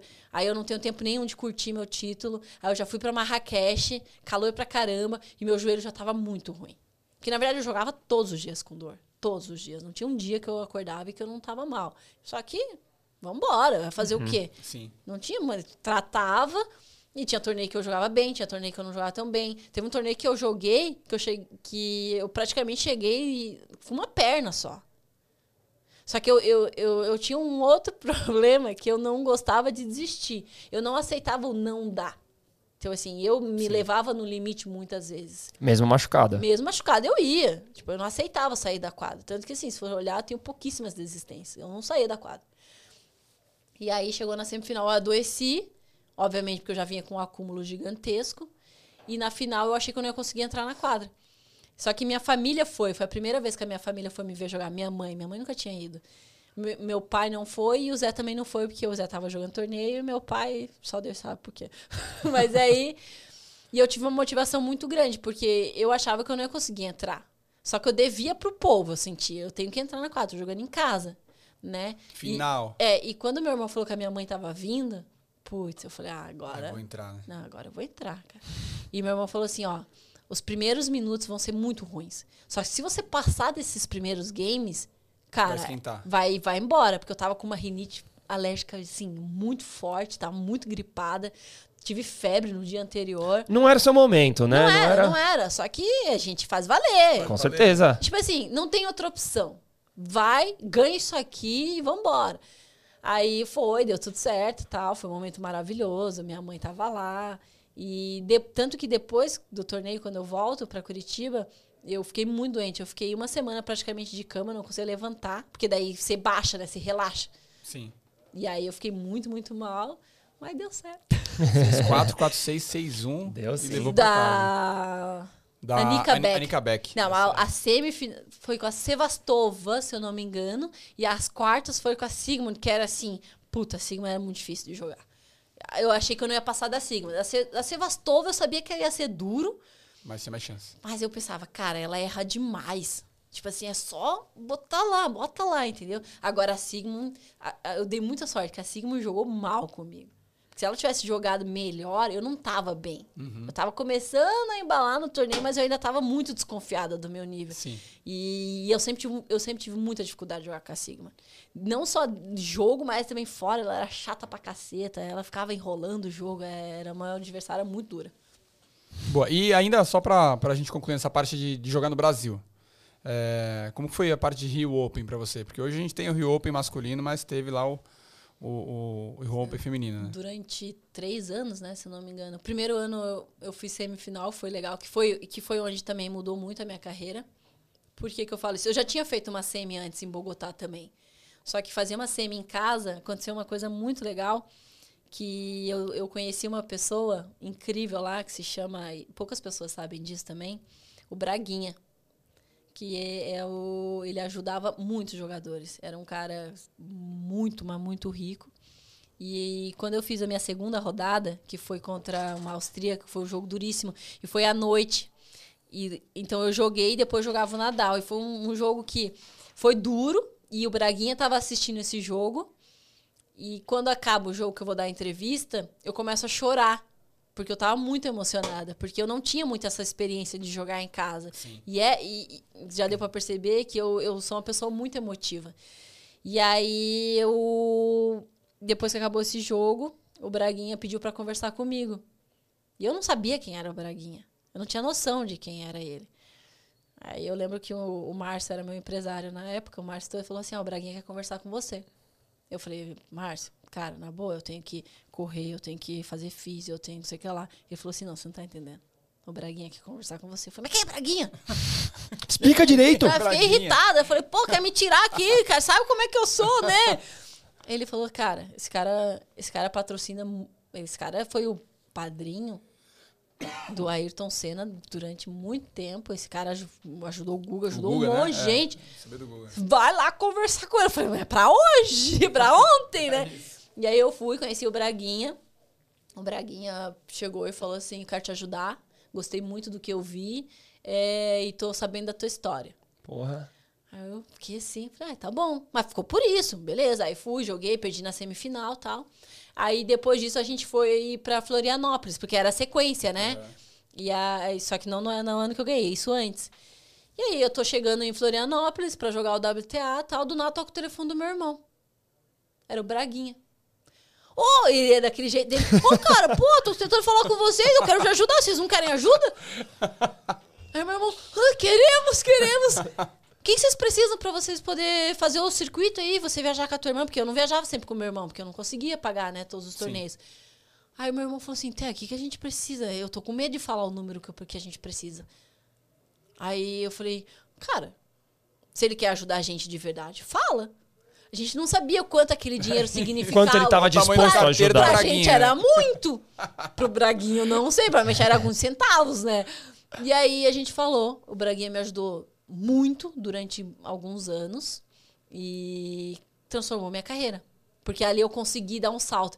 Porque eu, eu, eu só viajava acompanhado, só viajava com meu irmão. Quando eu não viajava com meu irmão, eu viajava com o Alexandre, que também me ajudava muito na parte física, na parte de quadra nem tanto, mas assim, mas era apoio, era você ter alguém. Uma coisa é você jogar sozinho, uma coisa é você jogar com uma pessoa ali. E ele facilitava muito, né? O Alexandre, tipo, é, reserva, hotel, todas essas coisas, ele fazia tudo até então. Eu fazia tudo sozinho. Logística ali, né? Logística. Ele, e, nossa, ele mandava muito nessas coisas. Aí a gente comecei a viajar acompanhada e foi onde eu dei o meu boom. Foi de 2014 que foi ali que tudo mudou. Hoje, infelizmente, ele já não tá mais entre nós, mas assim, cara, ele mudou, ele mudou não só a minha, minha carreira no tênis, Mas, é- mas assim, a minha vida, porque eu consegui me organizar financeiramente graças a ele. Sim. Porque daí eu comecei, o que eu ganhava nos torneios, eu guardava pra mim. Eu não precisava mais estar o tempo Sim. todo ali investindo. E óbvio, daí casou com meus bons resultados, que daí tiveram que me patrocinar, não tinham mais outra opção. Não Uhum. podiam falar, não, a Teliana não é talentosa. Então eles tinham que me dar. E aí, tanto que, assim, eu ajudei minha família, comprei uma casa pra minha mãe. Tipo assim, o, Bra- o. Braguinha, tipo assim. eu não- Permitiu que você pudesse não, construir que o seu patrimônio. exatamente. O Braguinha, junto com, mais uma vez, parece repetitivo, mas assim, o meu ex-marido, ele que cuidava. E ele que administrou. Eu não teria. Eu não, sei se eu saberia fazer, sabe? Sim. Então, assim, ele também foi lá fazendo os negócios lá, transformando 10 reais em mil reais. Não sei como que ele fez isso. Mas, nossa, o Braguinha. É, eu- cada um foi fazendo a sua e no final E eu fazia- sobrou pra você o que e era eu- o que você queria, né? Não, que e era- o mais louco é assim, que dentro da nossa inocência, da gente não saber o que a gente estava fazendo, mas cada um fez muito bem o seu papel e eu só fiquei com uma missão. Que era o que eu tinha que fazer, jogar, Jogar. tênis. Que foi fantástico. Aí depois, quando eu parei, eu tive algumas dificuldades, que eu já não sabia, não sabia o que, que eu tinha, o que, que eu não tinha, porque eu também larguei muito, né? Larguei, não acho, não é nem essa palavra, mas eu deixei muito na mão deles e faltou um pouquinho também disso, de eu cuidar um pouco mais também da minha, da minha carreira. É, foi, mas faz parte. Boy. Du, vamos falar de Joma? Bora, bora, bora falar de Joma, patrocinador novo nosso na área, galera.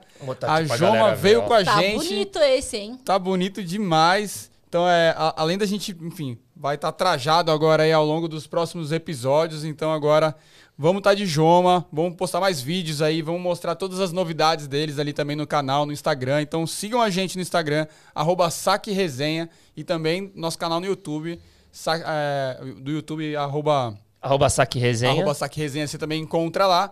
E aí agora a Joma tá com a gente, tem cupom na área, cupom Saque Resenha 10, vocês já conseguem 10% de desconto em todo o site da Joma. Então www.joma.com.br, vai lá, coloca Saque Resenha 10 que você tem desconto para todos esses materiais aí que são sensacionais. Boa. E agora falando um pouco de aposentadoria, já que a gente já entrou um pouco nessa, enfim, né, Já nesse ritmo ali. Tava tão legal, tava tão bom tudo. falando do passado. Ainda tem dos fãs, ainda tem perguntas dos fãs. Vambora, vambora. 2020 você anunciou sua aposentadoria. Foi até no, no, no Match Point, naquele outro podcast Sim. lá do Eusébio lá também, né? Do, do, do, do Eusébio, do, do. Narc e do Quintela. Não, pô, show de bola. Sim. Como é que foi pra você a, a definição? Vou, vou me despedir do tênis. Ah, na verdade, não é uma decisão que você toma, né? Do dia pra noite. Eu já tava com isso na minha cabeça já fazia pelo menos uns três anos. Caramba. Fazia bastante tempo. Então, Meados de desde 2017 você já tava. Sabe o que Cada é fim de louco? torneio você pensava. 2015. Ou 2015 ou 2016. Acho que foi 2016. Eu falei, eu juntei minha equipe e falei, gente, eu não sei se eu quero jogar mais. É, não tô mais curtindo. é, não sei, não. O que que construiu isso? Foi lesão? Foi, c- tipo, Le- cansar dessa le- pressão constante? Lesão, muita pressão, eu me colocava muita pressão. É, tava a fim de viver outras coisas que eu nunca tinha vivido. E não é mu- muita coisa, não, tá? É tipo dormir na minha casa, por exemplo. Sim. É, sei lá, sair pra jantar e tomar um vinho, que eu não fazia. É, mas muito de lesão e muito. Mas o, pra mim, o principal, eu não aguentava mais aquela pressão. Eu, eu precisava sair de algum jeito daquilo. Eu, eu converso hoje, e é legal demais, eu converso muito hoje com meu marido, né? Com o Paulo, que ele também era atleta.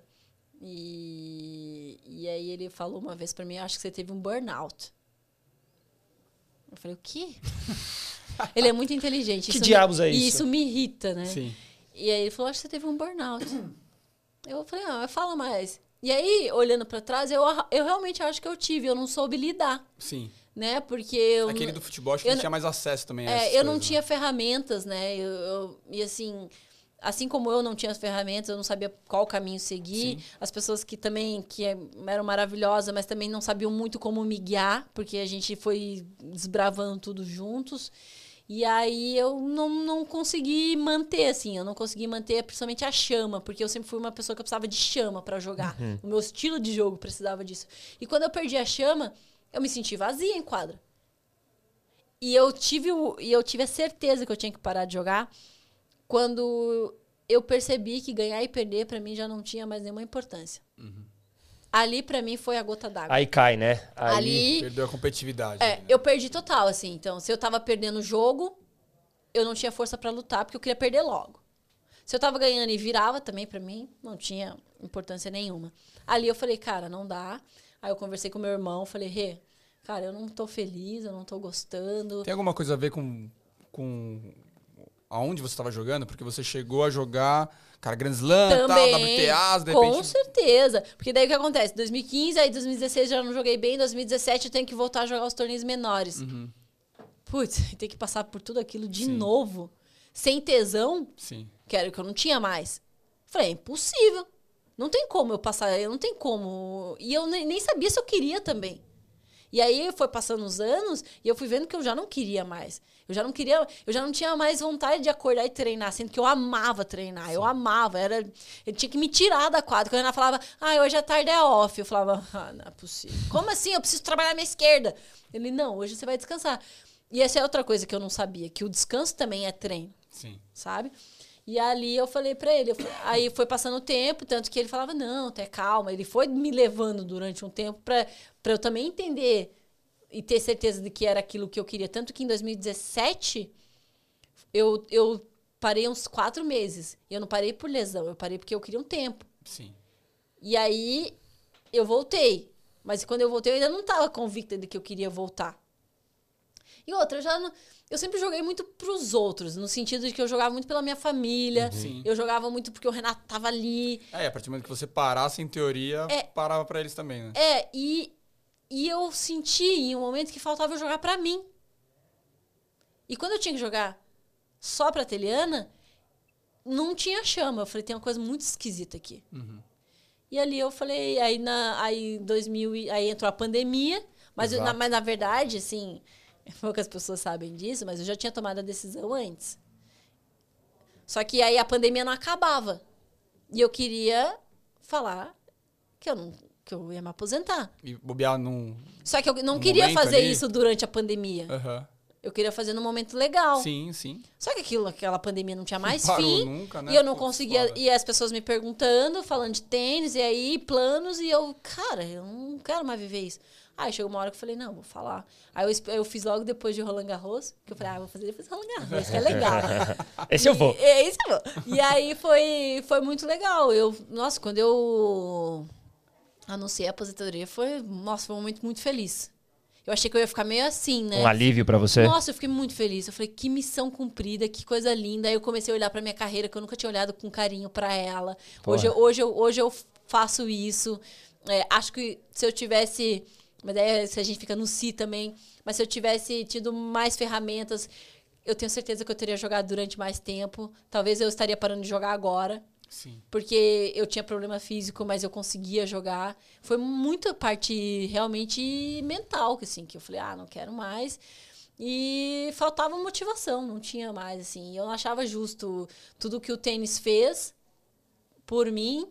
Eu não achava justo eu ficar ali só porque, assim, ah, e eu não tava mais dando nada pro esporte. Eu falei, não, agora deu, chega. Eu me aposentei. E aí aposentou. Em que momento que, que você virou comentarista? Como, como que foi? Não, é muito louco o que aconteceu com a TV, porque assim, todas as vezes que eu ia dar entrevista, quando eu jogava, cara, eu entrava na, na, na televisão, nas emissoras, e eu ficava fascinada. Eu achava isso aqui. isso, tipo, tanto, não sei se vocês perceberam, mas quando eu entrei aqui, eu fiquei aqui, né? Eu acho isso aqui fantástico. Eu acho isso aqui maravilhoso. E em 2019, eu tava machucada. E aí, a ESPN entrou em contato comigo. Pra comentar, se eu não me engano, Austrália ou SOP. Agora me perdi. Foi um caso único. Antes de Foi, começar. Foi, nada a ver, assim. E eu lembro que o Márcio me ligou, a ESPN quer que você comente. Eu falei, aí eu falei pro Márcio, eu não sei fazer isso. aí ele falou, Eu não sei fazer não, eu falei, não vou fazer, eu não sei fazer isso. Ele, não, comentar, é você falar o que você tá vendo. Eu falei, Márcio, é na TV, eu não sei fazer isso. Ele falou, não, cara. Aí eu, aí eu sabia que eu ia ficar mais uns meses parada. Eu pensei, pô, entre ficar parada e ganhar uma graninha, ainda falar de tênis e viver uma coisa que eu sempre tive curiosidade. Falei, quer saber? Vambora. Bora. Aceitei o desafio. Falei, desafio, vamos. bora. Vamos, é desafio, vambora. Aí fiz. Achei muito legal. Aí depois voltei a jogar, esquece, não fiz mais. E aí foi em 2021 que daí, quando eu parei, eles entraram em contato. Ah, daí, eu, nossa senhora, foi, a- sério, foi a salvação. Porque eu já tava entediada de não fazer nada. Porque assim, você para de jogar, eu já queria começar a fazer outra coisa. Sim. E não tinha nada pra fazer. E aí que entra o perigo, que é muito grande da aposentadoria. Que você entra num buraco. No ócio, né? Fica No- no, to- no, no Eu não- tédio. Eu não tinha rotina. E eu, até hoje eu tenho dificuldade, eu confesso, assim. Quando não tem transmissão. Tudo bem, tem academia lá, mas assim, eu gosto da, eu gosto da transmissão. Sim. Quando não tem que eu posso acordar, tanto faz eu acordar 8, 10 ou meio-dia, isso me deixa assim, transtornada. E aí eu lembro que na pandemia eu comecei a sentir muito isso. Comecei a meio que me sentir incomodada, parecia que eu não estava rendendo, comecei a me sentir mal. E aí foi onde eu tive que ter um cuidado especial muito com essa parte mental, né? E aí a, a TV apareceu. E quando a TV apareceu, meu Deus, salvou minha vida. Falei, nossa senhora, agora eu vou trabalhar. Eu, eu adoro a palavra trabalhar. Eu amo isso, assim. Eu, toda vez que eu Queria saio de casa. CLT. Toda vez que eu saio de casa, assim, eu falo, vou trabalhar. Trabalhar. Trabalhar, ó, firma. ó, ó. E quando, e quando acaba muito rápido, eu fico triste. Parece que eu não rendi o suficiente. Não, e é louco, porque quando eu faço a transmissão, é, eu sempre me cobro. É horrível, eu não perdi isso. E aí, quando eu faço um jogo que eu acho que eu não rendi, que eu não falei o que eu tinha que falar, eu, eu saio mal da transmissão. Eu fico de mau humor. Aí já aconteceu várias vezes aí. O que, que, tá que aconteceu? Ah, não trabalhei bem hoje. Não, não falei, aquela palavra não era legal. Não gostei do meu Não- desempenho na quadra sendo transmitida. Eu tô falando sério, eu saio chateadíssima. eu saio brava comigo, eu falo assim, cara, eu preciso, sei lá, estudar mais, eu preciso me comunicar melhor. É, eu fico assim, deprê. Quando eu perdia, dependendo assim, quando era jogo, principalmente jogo ruim, pra me tirar do quarto, eu precisava de muito. Eu não saía. Pra me levar pra jantar, esquece. Eu, eu ia. Só que assim, não converse comigo. Eu era uma pessoa muito difícil de lidar depois das derrotas, assim. O meu irmão pode falar muito bem sobre isso. Eu tinha muita dificuldade, assim, de me perdoar. E o Fino fala muito sobre isso, é legal, porque eu comecei a conviver mais, eu ouvi mais, também assisti. E eu comecei a ver, olhando pra trás, que eu não sabia me perdoar. Eu, tudo assim, tudo era culpa minha. Eu, eu faltava olhar um pouquinho mais também pro outro. Então a TV apareceu num momento muito legal, num momento delicado, que é a aposentadoria. Que se você não toma cuidado, você cai no buraco e é difícil Cara, sair dele mudanças, né? mudança, incertezas. Tipo, o que que eu vou fazer agora na minha vida? Não, e eu ainda me sinto muito privilegiada, porque quando eu paro de jogar, eu posso me dar o luxo de ficar um tempo sem fazer nada. Porque Sim. financeiramente eu consegui né, me estruturar. Assim, não a vida toda, mas por enquanto tá, tá tranquilo, entendeu? As duas gerações tá tranquilo. Não, né? que nada. Bom se fosse. Bom se fosse. Eu tô começando a apertar. Meus Várias netos, meus Garros. Não, netos. gente, mas imagina assim, de verdade Não, é agora, aí. voltando pra trás, a pandemia, me aposento na, na, pandemia. Não, pra você pirar Tudo parado. né? É. Se você não tem um, pelo menos uma graninha ali guardada, eu ia surtar. Alguém que girava o mundo, E, e outra. parar e pandemia. É. Porra. Não, e tipo assim, não é que eu tenho uma família que eu posso falar, mamãe, será que você pode me emprestar o aluguel desse mês? Faz um favor?" pix, mãe. Não, esquece, isso esquece. Sim. Não tem. Então, assim, é Não, você- total você responsabilidade pra sua- financeira pra sua mãe, minha. então, é. Então, assim, nossa, glória que eu consegui me estruturar para poder passar esses. eh, Foram uns dois anos, pelo menos, né? Tranquila. Mas a cabecinha pirava. Pirava. Sabe que é uma coisa que também eu nunca falei, assim, mas na pandemia eu comecei a ter hábitos que eu não tinha. Qualquer dia era dia para tomar um vinhozinho. Qualquer dia era dia para comer mal. E eu fui prestando atenção que aquilo ali não estava legal. Sim. E aí eu fui mudando, assim, mas você cai em umas coisas muito loucas que você nem imagina que você pode cair. É muito difícil. Essa aposentadoria, eu vejo muito, assim, ex-atletas falando sobre isso. E eu não sabia que isso era possível, que eu pensava, de verdade, eu achava isso é frescura. E quando acontece com você, você para e você fala, não é frescura. Não é. É, Não mas é, o seu tem não um agravante pesado, que é a parte da pandemia. É. Que aí, por exemplo, você fala da parte de bebida e de comida. São duas coisas que você, na sua vida de atleta. Eu não tinha. Não teve esse então, luxo. assim, não é que não é que eu ficava bebendo, É. mas assim, você começa a ver que você tá tomando tipo uma tacinha todo dia. Isso não Sim. existia pra mim. Isso pra mim já é muito, entendeu? E você começa aí engordei. Engordei bastante na pandemia que ninguém me viu, graças a Deus. mas engordei. Eu falei, cara, o que, que tá acontecendo aqui? E não é só por causa da pandemia. É aqui, ó. Sim, total. É, é incerteza, é ansiedade, o que vai ser da minha vida. Não, e outra, quando eu, eu, eu paro de jogar, eu me separo um pouco antes, eu perco as, as- praticamente as duas coisas que eu tinha muito firme, que era o tênis e o meu parceiro que e eu do nada eu me deparo sem, nem, sem nenhum dos dois. Sim. Pouquíssimas pessoas sabem disso. Então foi um momento muito duro, mas estamos aqui bem agora. Bem, bem demais. Tá, Não, tá bom demais. quatro- Renovado, Não, tá- contrato tá- renovado, É, né? contrato Aí, renovado. ó, parabéns, vamos ver muito É, mais ainda. novo. Aí. Pessoalmente, muito feliz também. Então, tá tudo ótimo. Boa, bom demais. Vamos, vamos agora falar da- das mensagens dos fãs? Vamos. vamos, vamos falar da Intra. Quer falar da Vou Intra? falar da Intra antes, aí eu já dou entrada Bora, aqui numa, numa pergunta. Aqui. Pessoal, mais uma vez, só reforçando, tá? Você que joga esportes de raquete, beach tênis, tênis, paddle, frescobol, que seja, tá? Aí, ó, Intra Sports Nutrition para você, tá? Empresa de suplementos focada 100% em esportes de raquete. Suplementação completa para você voar nas quadras. Só entrar no site e colocar o código do Saque Resenha. Du? É isso aí, saque resenha 15 para ter 15% de desconto no site da Intra Esporte, que é www.intrasportsnutrition.com.br. Coloca lá, saque resenha 15, que você vai ter desconto nesse nosso patrocinador, que também patrocina a Laura Pigossi também, a Exatamente. olímpica Que tá também. voando fisicamente, voando. É. Fica a dica, tá, galera? Coincidência? Será? Ah, não sei se eu acredito Alguma em coisa aconteceu ali, não é? Boa. Bom, aqui, Teli, jogo rápido, tá? São aqui algumas aqui algumas pautas que os fãs, o pessoal que segue a gente, que mandou. E são todas assim, assim respostas bem objetivas, tá? Então eu vou te fazer três aqui e você manda na lata. Vai. Consegue citar um jogo em que seu esforço venceu uma adversária mais talentosa?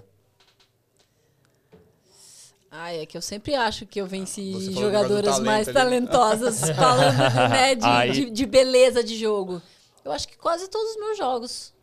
Não, não tem uma. Característico do seu, né? É, muito característico, assim. Não tem uma jogadora, assim. Não, eu Uma digo, raça, raça em tudo. raça em tudo, o tempo todo, e até hoje. Estamos aqui na raça. Então essa é boa. ó. Qual a tenista mais chata que você já jogou contra? Laura. Sigmund. Você que ela vai falar com Laura Pigossi. Na lata! Laura Pigossi. Imagina se eu solto Laura muito Laura rápido. Sigmund. Essa. Não, e além. Vou Eu achei além. que ela ia falar a mina lá que roubou a ducha dela. Não, não, não, não. Essa era gente... Não, elas são maravilhosas. Mas assim, além de jogar contra a Sigmund, que ela era muito chata, ela é chata, com todo respeito, mas ela é chata. Eu jogava interclubes com ela, na mesma equipe. E. Não sei se eu deveria falar. isso. Alemanha, não? Pouca- na Alemanha. Aham. Poucas meninas é, conseguiam jogar dupla com ela. E o que, que eles faziam? Como eu era mais boazinha, eu jogava dupla com ela o tempo todo. Então ela, ela é difícil. Tá. E a última aqui, do Renato Akira. Qual a principal Ah, é diferença legal. de jogar contra uma top 200, uma top 100 e uma top 10? A diferença é o quanto. É a- alguns zeros no ranking. É, é. também, também. Mas pra mim a diferença pra você, né, ir dando esses pulos é o por quanto tempo você consegue manter o foco e o ritmo de jogo. Você vai ver uma top 100, ela vai manter durante um tempo. A- a- vai melhorando a régua. E outra, precisão. A precisão. Eu senti muito isso contra a Serena. Cara, eu sofrendo e ela colocando as bolas sempre no lugar Ela coloca certo. as bolas. Tu- né? colocar- Bota a bola onde quer. Colocação de bola e esse domínio. Coloca onde quer. Consistência e precisão.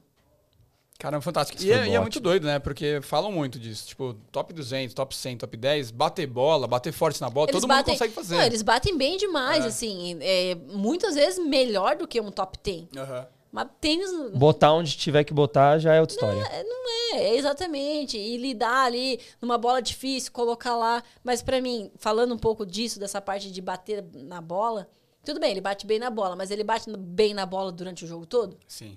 Não, não vai bater. Então, entendeu? Essa é a diferença. Você vai pegar um top 10, ele vai bater bem na bola o tempo todo. É consistência. Isso foi a coisa que eu mais aprendi e que foi onde também eu consegui virar a chave, que eu entendi que consistência e precisão é tudo no tênis. Tá aí, ficou E é com essa vocês. frase que nós vamos pro nosso final aqui, então. T. Falei muito, né? Não, mas foi Imagina, fantástico. a gente foi- foi uma pra delícia, isso, essa pô. é.